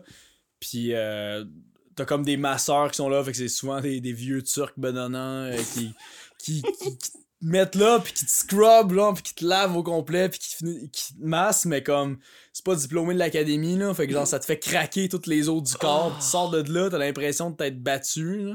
Oh. Mais c'est relaxant à longue, genre. Ouais. Mais c'est une expérience à vivre. Puis je pense pas que dans les hammams touristiques, c'est ça. Nous, on avait juste été dans un hammam vraiment underground, que c'était comme Ouais. vraiment les vrais Turcs, genre, qui vont là. C'est traditionnel, fait que c'est encore mieux. traditionnel, genre. Ouais. C'est drôle, tu sais, je me suis fait, genre, le bonhomme, mettons, qui, qui m'a massé, il m'a assis dans un coin, genre, dans un petit mur de pierre, autour de moi, avec un robinet, fait que là, genre, il met de l'eau, sort une éponge, puis même scrub, là, mais fort, là. Genre, il y a de la peau qui part, là, pis tout, là. Puis il grogne un peu, genre, Hein? Puis genre, il me passe dans le dos partout, genre ses jambes, il me frotte partout, partout.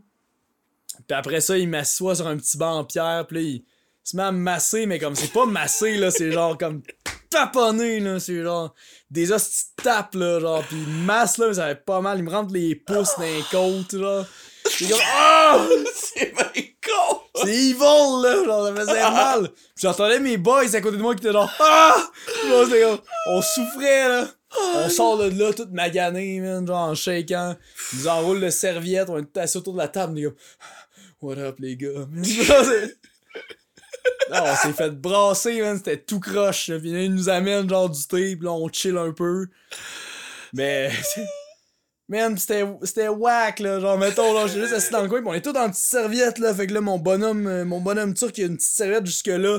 Je vois un peu ses gosses, man, au travers, pis il me frotte dans le dos, pis j'ai son Johnson en pleine face, là. Pis là, il me frotte dans le du dos en grognant, pis je suis comme. Là, C'est couilles qui sont là, man. Tu payes pour être là, là. Je paye pour être là. Puis là, il était genre, ah ouais, pis t'oublieras pas de me tip, genre. Pis je suis comme, fuck you, man. Yesh. Ah, J'ai déjà payé pour être là. là. Hey, c'est. Pis chaque bonhomme, man, chaque bonhomme, il veut que t'es tip, genre. Fait que là, on arrive, on est tous assis à table. Il y a un autre vieux turc qui arrive, man. C'est des Ça- soins différents. Des soins différents, là. Il arrive, pis comme, il se met à masser, genre, euh, Marc est devant moi, pis il rentre les pouces dans les omoplates. Marc est genre, ah ah! Là, il pogne la nuque, pis il me craque la nuque, genre. Là, il passe un à un, pis on est comme, what the fuck? Genre, y a pas un break ici? Il craque tout, tout le monde. Ils nous ont toutes craqué, man. Je me suis fait craquer. Ça a l'air rough. Hey, c'est rough, là, genre, des affaires pas possibles. Genre, il te croise les bras, pis il met tout son poids, là, après ça, sur toi, genre. Pis là, t'as tes bras qui te compressent la cage thoracique de même. Ça fait tout craquer ce que ça peut craquer, là. Le lendemain, tu te sentais-tu bien? Genre, Ah, je me sentais amazing. Ça a fait du bien, genre. Ça a quand même fait du bien. Somehow, c'était thérapeutique. quand même fait du bien, puis pour vrai, il m'a cleané pour vrai, genre. Parce que, tu sais, avec tout, genre, le, le voyage, mettons, genre, le, le soleil, les intempéries, genre, t'as comme plein de peau, genre, t'as plein de peau morte, pis tu t'en rends pas compte. Fais juste tout enlever ça, man. Fait que j'étais Mm. clean, clean, man. J'étais sparkling. Ah ouais, juste pour revenir. aussi. Fait que je dirais pas que c'était ça le plus beau moment, mais c'est de le vivre avec des gens euh, avec qui je comprenais le struggle, puis qu'on a bond, on s'est raconté nos vies après ça. On est sorti dans des bars, on a visité genre plein de places dans la ville. Fait que c'était cool d'avoir une communauté, c'était cool de, de bond avec des gens. là. Ouais, pour la, pour la première fois de tout ton voyage, t'as t'as share l'expérience avec d'autres personnes. Mhm, qui pouvaient comprendre, genre, puis qui relataient avec moi, parce que j'ai rencontré toutes sortes de gens aussi sur le voyage avec qui j'ai vécu des trucs incroyables. En Norvège, j'ai eu Johannes, qui était, mettons, un Allemand, à côté de qui les deux, on a piqué notre tente à côté, puis qu'on s'est juste mis à jaser. Le gars ultra chill, genre, on a juste, on a soupé ensemble, pis tout, puis le lendemain, il y avait sa petite canne à pêche, on était sur le bord d'un fjord, Hmm. on a juste pêché ensemble, pogné du macro, man, puis genre... Vous l'avez fait cuire, vous l'avez mangé. Moi, j'ai pas fait que Ok. j'attendais, j'attendais un, un bateau, genre, qui allait Ah. m'amener à un autre fjord. Fait que, genre, on était sur le quai, puis genre, en attendant le bateau, c'est là qu'on a pêché. Fait que lui, il les a mangés. Wow. On s'est juste dit bye là. Puis on a continué à, comme, à se tenir au courant pendant le voyage. Puis il était juste comme, il m'avait dit, quand tu vas être rendu à Istanbul, puis tu vas boire un café sur une terrasse, pense à moi. Puis il a fait ça, j'ai envoyé une photo de moi, genre, pis tout. Il était comme, je suis vraiment fier, man, que ça soit rendu. Fait que, on a créé, j'ai créé quand même plein de petits liens, genre, comme ça, à travers le voyage. De gens que j'ai tenus au courant, que- à qui j'ai écrit aussi. Hmm. Fait que, mais c'est vraiment à Istanbul que, genre, mettons, ma communauté était là, puis comme qu'on qu'on a créé des liens quand même, euh, des liens qui étaient forts aussi, puis qui étaient vrais. C'est là que vous avez partagé l'expérience, puis c'est là que... puis c'était à la fin? C'était à la fin, dans les trois derniers jours. Ouais. C'est fou, hein, que ça se soit passé à la fin. hein. C'était, mais c'est parfait, c'était là que ça devait arriver. Peut-être que si c'était arrivé à un autre moment, ça, ça m'aurait retenu, à peu importe la place où ça avait été. Hmm. Ça avait été genre à Belgrade, à Sofia, genre, j'aurais fait comme. Man, c'est nice, là, puis genre, je retrouverais peut-être pas ça en continuant. Ça aurait changé ton, ton parcours, puis t'aurais voulu les suivre dans eux leur parcours. peut-être je me serais ennuyé de ça puis ça aurait été toujours on my mind en continuant de Mm. comme ah je pourrais être encore là avec ces gens-là tu sais mais c'était parfait puis on partait toutes la même journée aussi là. C'était juste parfait comme c'était bien calculé genre c'était parfait que ça arrive à ce moment-là Wow. ouais puis sinon un autre beau moment euh, genre j'ai eu un, un train qui me transférait de Bratislava euh, non c'était euh, Ouais, c'est de Bratislava jusqu'en euh, jusqu'en Hongrie. C'est comme la. Fait que la capitale slovaque jusqu'à la capitale hongroise. J'avais pris un train. Euh, c'est censé être comme deux heures, mettons. Puis euh, j'arrive là dans le wagon qui est destiné aux cyclistes. Puis toute la section cycliste est hijack par genre des boîtes, genre des valises. Fait que Hmm. j'étais un peu piste, genre mon vélo, je peux pas le mettre nulle part. Fait que je le crise dans l'allée. Puis là, il y a genre toute une grosse famille qui est là dans le wagon. Genre 8-9 enfants, genre, c'est comme ça. Puis ils prennent toute la place. Toute la même famille? Ouais, puis j'étais un peu piste, genre. Ouais. Mais là, finalement, comme. Euh, après un certain temps, la mère essaie de me parler parce qu'il n'y a pas de réseau internet, il n'y a pas de Wi-Fi, il n'y a pas genre de. Y a pas de réseau, rien dans le train. Puis là, je suis comme, Que- quelle langue, pis tout, j'essaie de demander, pis comme, ah, Ukrainien. Fait que ça, c'est des Mm. Ukrainiens, genre. Hmm. Clairement qu'ils sont en train de déménager, genre, ils ont tout leur stock avec eux. Fait que de fil en aiguille, c'est juste comme les enfants comme, qui avaient vraiment l'air de s'emmerder, genre, il se passait rien. Tu finalement, je fais de la place à côté de moi, ils viennent s'asseoir, pis c'est juste comme. Ben, on s'est mis à chiller ensemble, genre, pis on s'est mis comme à. Genre, pis tu l'as vu, là, genre, Mhm. on, fera, on fera pas comme si t'apprenais que je te contais cette histoire-là, mais comme, j'ai envoyé une vidéo justement de moi avec ça, pis. Genre, qu'on joue au bras de fer, qu'on qu'on lutte ensemble, mais comme. Mais ça, c'était vraiment un beau moment qui, je pense, est difficilement transmissible à d'autres personnes parce que pour moi, c'est un souvenir incroyable. Je pense, j'espère que pour ces enfants-là, ça l'est aussi, mais comme Sûrement, man, c'est sûr. de, Eux de autres- connecter et puis de savoir d'où ils viennent aussi, là, parce que à l'époque où nous enregistrons ce podcast, il y a une guerre en Ukraine, Mhm. puis ça va pas bien. Euh, Puis eux, ils étaient clairement en train de fuir la guerre Ils pour s'en cla- aller ailleurs. ouais, il il allait clairement s'installer euh, à Budapest, justement. Mhm. Fait que de- d'avoir pu leur faire, tu sais, comme j'aurais fait écouter de la musique avec mon sel, j'avais des petits jeux genre sur mon sel qui ont joué, puis genre, fallait que je fasse un peu la loi de comme, quand c'était game over, j'enlevais le sel, je suis comme non, C'était un autre. Ouais. Parce que, ouais, c'était c'était un beau moment pour vrai. Alors, puis il y a pas un mot où on s'est compris de tout le long, tu sais, parce qu'il parle pas un mot d'anglais, parle pas un mot de français. Obviously, je parle pas un mot d'ukrainien non plus, mais juste en étant là, puis juste comme somehow on réussit à se parler, puis genre à vivre quelque chose ensemble. Hmm. Fait que ça a été comme un 3h30 où ça a juste été le fun, genre, de, de pouvoir leur amener ça, puis à la fin sortir du train, puis de se faire un bye-bye, genre, puis de, de savoir qu'ils ont un sourire, puis qu'au moins à ce moment-là, ils ont vécu un beau moment. Hmm. Puis moi aussi, là, je veux dire, euh, genre, ultimement, j'ai vécu un très très beau moment, genre, avec eux. Euh, ça, c'était, c'est quand même, euh, c'est quand même un des highlights, genre. Puis euh, c'est drôle parce que, genre, ça fait une couple de personnes que je raconte cette histoire-là, puis comme, je pense que je sais qu'ultimement, il fallait être là, genre, puis comme... Parce que j'ai essayé de le raconter, mettons, à, d'autres cyclistes, à d'autres gens que j'ai raconté, puis t'es comme, ah, tu es cool, sans vraiment vivre, euh, on dirait l'émotion que je transmette avec ça, mais juste accepter aussi que c'était normal, tu sais. C'était un truc vraiment personnel, puis qui, est- qui est marquant, on dirait, dans tout mon voyage. C'est vraiment un truc qui est ultra marquant pour moi. C'est aussi vraiment différent de tout ce que tu as vécu. Tu as été tout seul en vélo dans ta tente à manger des beans pendant genre 4 mois. For sure. Puis là, tu te retrouves dans un train aussi, genre à te déplacer dans un autre moyen de transport avec des gens qui parlent pas ta langue, des gens qui parlent aucune langue que tu parles. D'être face à une autre réalité aussi, comme ces gens-là, clairement, fuient la guerre, tu sais. Il y a quelque chose qui, hopefully, on vivra jamais. Mais c'est d'être face au fait que, comme. Ça, ça, ça, ça, ça ramène justement à la notion d'être reconnaissant, d'être grateful, parce que, comme moi, j'ai pas à vivre ça. Puis, genre, ça te fait réaliser que, ben, que j'étais chanceux, hein, puisque moi, mes, les challenges que j'ai avec ce voyage-là, je m'y suis imposé de mon plein gré aussi. Genre, j'ai décidé que, comme, j'allais me Mhm. mettre les, les deux pieds dans les plats, genre, puis que ça, j'allais me rendre ça, j'allais me mettre ça difficile, justement, d'avoir un voyage comme physiquement puis mentalement difficile, parce que j'ai voulu, mais il y a des gens que ces struggles-là, ils l'ont pas, genre, Mhm.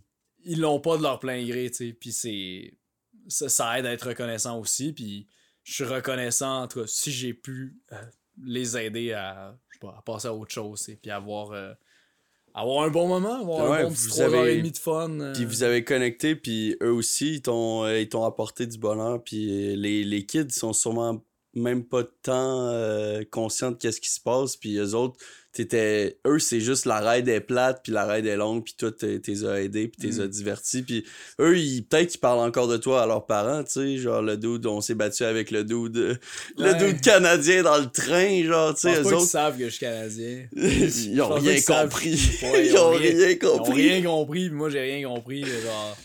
mais ultimement vous avez eu un bon moment ça m'a tellement fait du compte. bien, ça m'a tellement chill ce moment-là. Genre, j'ai eu de la misère à m'endormir ce soir-là. Genre, je Hmm. pensais encore, j'étais encore fébrile. Genre, Wow. c'est vraiment fucké. Genre, j'étais comme, j'étais dans mon lit, genre, avec un smile. J'étais comme, Asti, c'était tellement incroyable, genre, comme truc. J'étais grateful d'avoir vécu ça. Genre. Puis, puis euh, ouais, c'est ça. Au final, c'est quasiment peut-être plus à moi que ça a fait du bien, genre, qu'à eux. Genre. Tu sais, eux autres, ils sont là les uns pour les autres. C'est sûr qu'ils ils viennent d'un contexte qui, est- qui est difficile. Mais euh, tout est extrêmement relatif aussi. Puis genre, je pense que autant je leur ai apporté quelque chose, mais ça me l'a apporté à moi, genre clairement là, autant. Genre. Toi, t'avais besoin de, de deux à ce moment-là, dans, J'avais dans cette balade de J'avais train-là. besoin d'eux à ce moment-là. Genre. Mhm. Peut-être qu'eux avaient besoin de moi aussi. Puis Ouais. comme on est juste, on était là au bon moment, genre les uns pour les autres. là.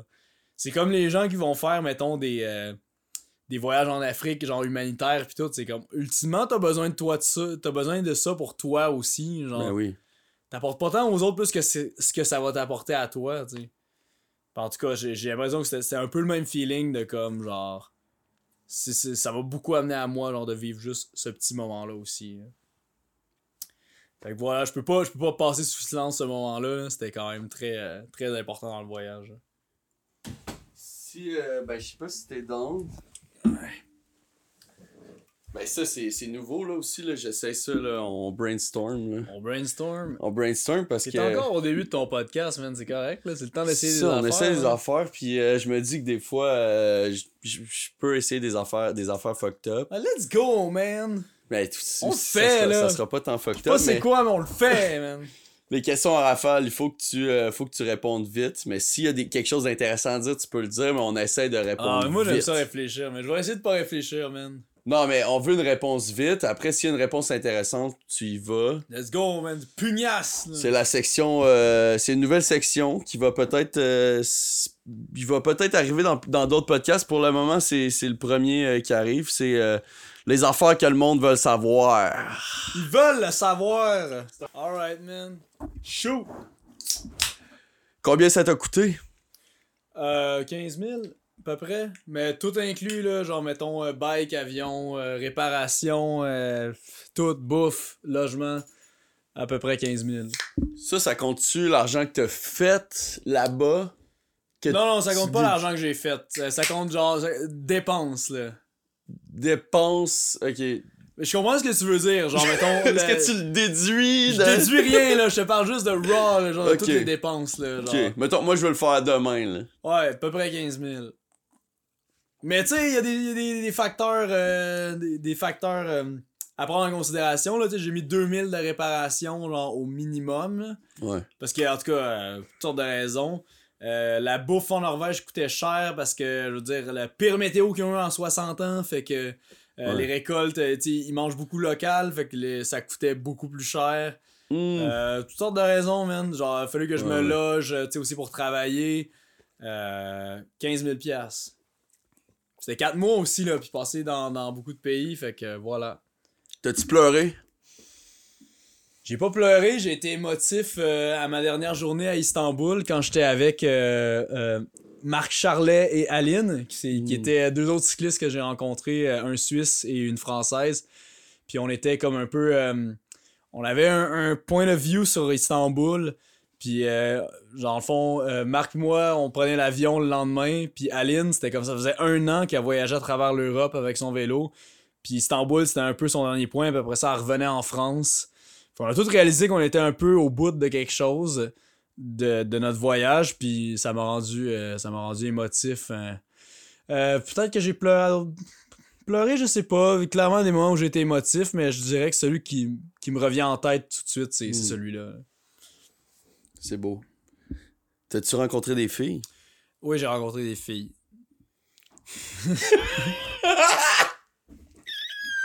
Next! Tu T'es-tu blessé? Gravement? je me suis disloqué des doigts euh, plusieurs fois. Les doigts? Ouais, ouais, ouais. Comment euh, ça? Pour des raisons niaiseuses en plus. La- le genre, première fois, c'est vraiment niaiseux. Genre, je connaissais pas vraiment mon setup. J'expérimentais des affaires. J'étais encore à Trondheim. Genre, je venais juste d'avoir mon vélo. J'étais full excité. Puis là, j'essayais de setter toutes mes bags ensemble. Puis là, j'arrivais pas à clipper, genre, juste comme le. Ouais, c'est ça, là, genre le, le clip. Puis je forçais tellement, puis j'avais un doigt comme ça sur le bag. J'ai réussi à le clipper, puis là, en, en ressortant ma main, j'avais comme. Là, désolé, c'est très graphique là, pour les gens à la maison, mais comme j'avais un doigt qui pliait dans l'autre sens, j'étais comme ah fuck. Ah! J'ai juste replacé de l'autre bord. Puis ça, ça a été chill, j'ai pas eu vraiment de séquelles de ça. Mais une autre fois en Norvège où il pleut, il y a eu il y a plu toute la journée, puis j'ai comme une espèce d'extension pour avoir une gourde sur mon guidon. Puis comme le velcro a juste lâché à cause que c'était trop mouillé, puis genre la gourde a comme pogné dans ma roue en avant. Puis ça a juste comme ça a fait jammer la roue puis comme j'allais passer par le bord, fait que j'essaie de me retenir sur mon guidon, mais c'est juste mon doigt genre le le la- l'annulaire qui m'a retenu sur mon sur mon guidon, fait que ça a comme le doigt a bougé d'un spot là. Il a fait comme pop, il était rendu là. Là, j'ai vu ma main, je suis comme oh, c'est pas normal. J'ai replacé mon doigt comme ça. Puis euh, mais il est encore stiff en plus là, genre j'ai j'ai de la misère. C'est à- la même main, les deux doigts. euh, ouais, c'est ça. L'autre, c'était le majeur euh, de la main droite. Aussi, un moment donné, en... Parce que un moment donné, je descendais des montagnes, il fallait tellement que j'aille les mains ses freins. Puis Un moment Ouais. donné, je forçais tellement, mais pas de la bonne façon, qu'il y a un de mes doigts qui a popé de l'autre bord aussi. parce que je pesais trop fort ses freins. Ça, ça fait que euh, trois doigts, je pense, au total, que je me suis disloqué. Puis qui sont... euh, C'est dark, là, comme segment, ça, mais... c'est ça, la vie! C'est ça, voyager! Mais... euh, Mais c'est drôle que ça soit ça, tu sais, on s'attend pas à ça, tu t'en vas en vélo puis tu te disloques trois doigts. Non, mais juste, mettons, tu sais, pogné dans une craque à terre, c'est arrivé aussi, puis juste me chier, là, puis genre, mais... Ah, t'es tombé une couple de ouais, fois? m'égratigner tout le, le coude, genre, euh, Mm. au sang, genre, c'est comme c'est arrivé, là. Ouais, parce que t'as tous tes, tes valets, t'as tous tes, tes bagages pis t'es lourd Ouais. pis t'es pas tant mobile, là. Ouais, ça, c'était en Suisse, il y avait une traque de train, genre, puis c'est comme, ça, ça a renfoncé dans le sol un peu, fait que ma roue a juste pogné dans la traque de train, puis comme ça a juste stoppé net, puis j'ai juste jumpé par-dessus, je suis tombé sur mon bras. Puis la dernière fois que ça avait fait ça, je me suis cassé le bras. Mais là, c'était. Là, c'était une chute moins intense. Fait que ça m'a juste comme vraiment tout scrappé l'avant-bras. Le même bras. Le même bras. Mm. J'avais vraiment peur, là, juste comme il y a eu une seconde, j'étais comme pas. Non, Oh non. pas cassé encore le même bras. Mais non, c'était chill. Ça a juste. euh, ça a saigné un peu. Fait que là, j'ai. Pris un vieux vêtement que j'avais que j'ai déchiré, je me suis comme patché ça. Fait que euh, ouais, une couple de blessures, mais rien de rien d'extrême. là. T'as-tu Ben, eu peur? extrême, ben, c'est, hein. c'est quand même extrême. T'as vécu des choses extrêmes. Ouais. T'as-tu eu peur? Ouais, j'ai eu peur. J'ai eu peur. euh, Ben, en plus, on en a parlé un peu euh, avant, mais comme. Des. Des, ben, loups. Des, des loups. ça fait peur, là. non, mais peur, tu sais. Puis en plus, si on l'avait dit, peur de juste comme. Ça va être quoi quand je vais revenir, ça va être quoi, Mm. qu'est-ce qui va arriver avec les gens que je connais? Euh, Peur de. Peur de pas aimer aussi ce qui, ce ce qui arrivait devant moi, genre. Hmm. Peur de comme genre euh, me dire est-ce que je vais je, je vais vraiment apprécier est-ce que je vais être en mesure d'apprécier le chemin que je fais ou est-ce que juste comme mettons on va dire la météo va prendre trop de place genre je vais juste focuser sur le fait de comme que j'ai pas un good time parce que je suis mouillé 24 heures sur 24 genre Hmm. est-ce que tous ces efforts là que je fais sont juste pour passer au travers ou est-ce que je, je vais être capable d'enjoy j'étais capable d'enjoy genre Ouais. ultimement là, ultimement, comme- t'as, t'as des bons souvenirs de tous ces, ces moments-là, Ouais, mais mais c'est une peur, genre de, de peur de je fais tout ça pour pas avoir des bons souvenirs finalement. là? quand tu le vis, Ouais. quand, t'es dans, quand t'as les pieds mouillés, là, c'est ça que tu Ouais. penses. Est-ce que c'est que c'est de ça que je vais me rappeler? là? Yo. Puis je m'en rappelle, mais Mhm. je pense d'une bonne manière. là. Ouais.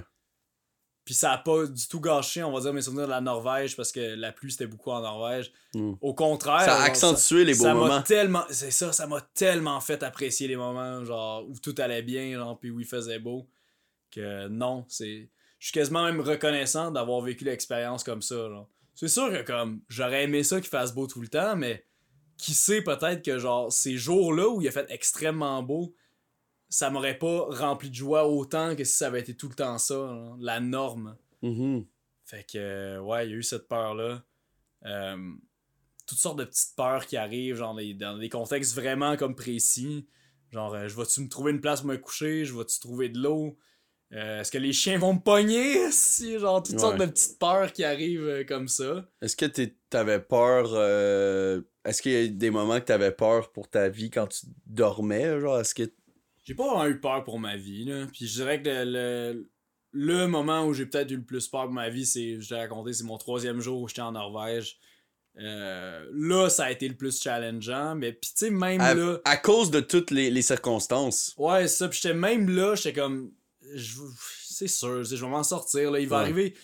Même s'il y a quelque chose de bad, genre, ça s'arrête pas là. là ça se Ouais, peut pas. Genre, j'ai jamais cru que ça, ça, ça allait s'arrêter là. là. Non, non, non. Mais pas peur pour ma vie. Non, genre, c'est pas ce genre de voyage-là, mais peur pour. Peur pour mon, mon, mon mental, tu sais, peur Mhm. pour mon physique, euh, oui, genre ça c'est arrivé, c'est sûr. On peut-tu voir tes cuisses? On peut voir mes cuisses, man. Et là, ils ont. euh, J'ai l'impression qu'ils ont peut-être baissé un petit peu, mais. euh, On va demander ça à tout le Fais-le. monde, là. Je sens pas. Non, c'est. pas spécial, là. Mais non, c'est ma nouvelle section. Ah voir tes C'est cuisses? la nouvelle section cuisses. Ça va toujours se plugger. C'est un tang! Puis, euh, dernière question, si t'avais un conseil aux, euh, aux futurs cyclistes qui veulent traverser l'Europe, ça serait quoi? Hey, le pire, c'est que je veux pas être cette personne-là en plus. Genre, non, mais vraiment, j'ai comme. Jamais je me suis dit, genre, je vais faire ça pour inspirer le monde, là. C'est- Non, mais c'est. Non, mais pas un conseil pour inspirer, un conseil Euh. pour. euh, toi, t'as- checké plein de vidéos YouTube, t'as checké Ah, des ouais, itinéraires, toi, tu t'es préparé. Y a-tu des choses que t'a- t'aurais aimé savoir avant d'y aller, genre? Un doute que. Moi, Ah, je l'ai fait le j'aurais aimé voyage. savoir avant de y aller. Un conseil pour le monde qui veut le faire, genre, ou? Non, mais je- ça, ça va être vraiment simple, mais c'est genre, just do it. Genre, parce que les choses les plus importantes que j'ai appris, c'est sur le coup, genre. Puis j'ai essayé de me préparer du mieux que je pouvais, mais il y a plein d'affaires qui sont arrivées que j'ai jamais expect. Puis c'est normal, c'est ça le but, genre, c'est ça que je voulais aussi, Mhm. genre. Je, je dirais que mon conseil, c'est juste oser sortir de sa zone de confort, puis comme ça peut être par le voyage, puis moi, moi je l'ai fait comme ça. Ce voyage-là, ça a été beaucoup ça aussi, de juste comme puis on en a parlé, que ce soit avec genre, tu sais, le stoïsme aussi, c'est comme de se challenger, de sortir de sa zone de confort. Ça passe par le voyage, mais ça, part par, ça passe par plein d'autres choses aussi dans sa vie, de comme pas avoir peur de sortir de son quotidien, d'oser des trucs, de se mettre dans des situations qui volontairement vont être challengeantes. C'est fou ce que ça peut t'apprendre sur toi-même, puis de te faire réaliser de ce que tu es capable de faire comme après ça. Fait que j'ai réussi à le vivre à ma manière, je suis vraiment chanceux d'avoir réussi à le vivre comme ça avec le voyage. Fait que je conseille juste à tout le monde de comme oser, oser faire quelque chose qui vous ressemble pas, puis oser faire quelque chose qui va vous faire peur, puis euh, avec la bonne attitude, c'est fou ce que ça peut, ce que ça peut amener. Merci, man. Merci, euh, merci d'être venu, puis euh, I love you, bro. J'aime aussi, puis je suis content d'être là. man. Je suis content que tu sois euh, revenu. Prochaine fois, on part ensemble. Prochaine fois, on part ensemble. Peut-être pas prochaine fois, là. Tu Pas t'en en vélo, Égypte, euh, ouais, peut-être pas en vélo. Pas en vélo, puis pas en Égypte, mais euh, Il va en avoir d'autres. il va en avoir d'autres. Facteur cool! Ciao, Gino. Abonnez-vous. Tournez cool. Faites-le. C'est dark.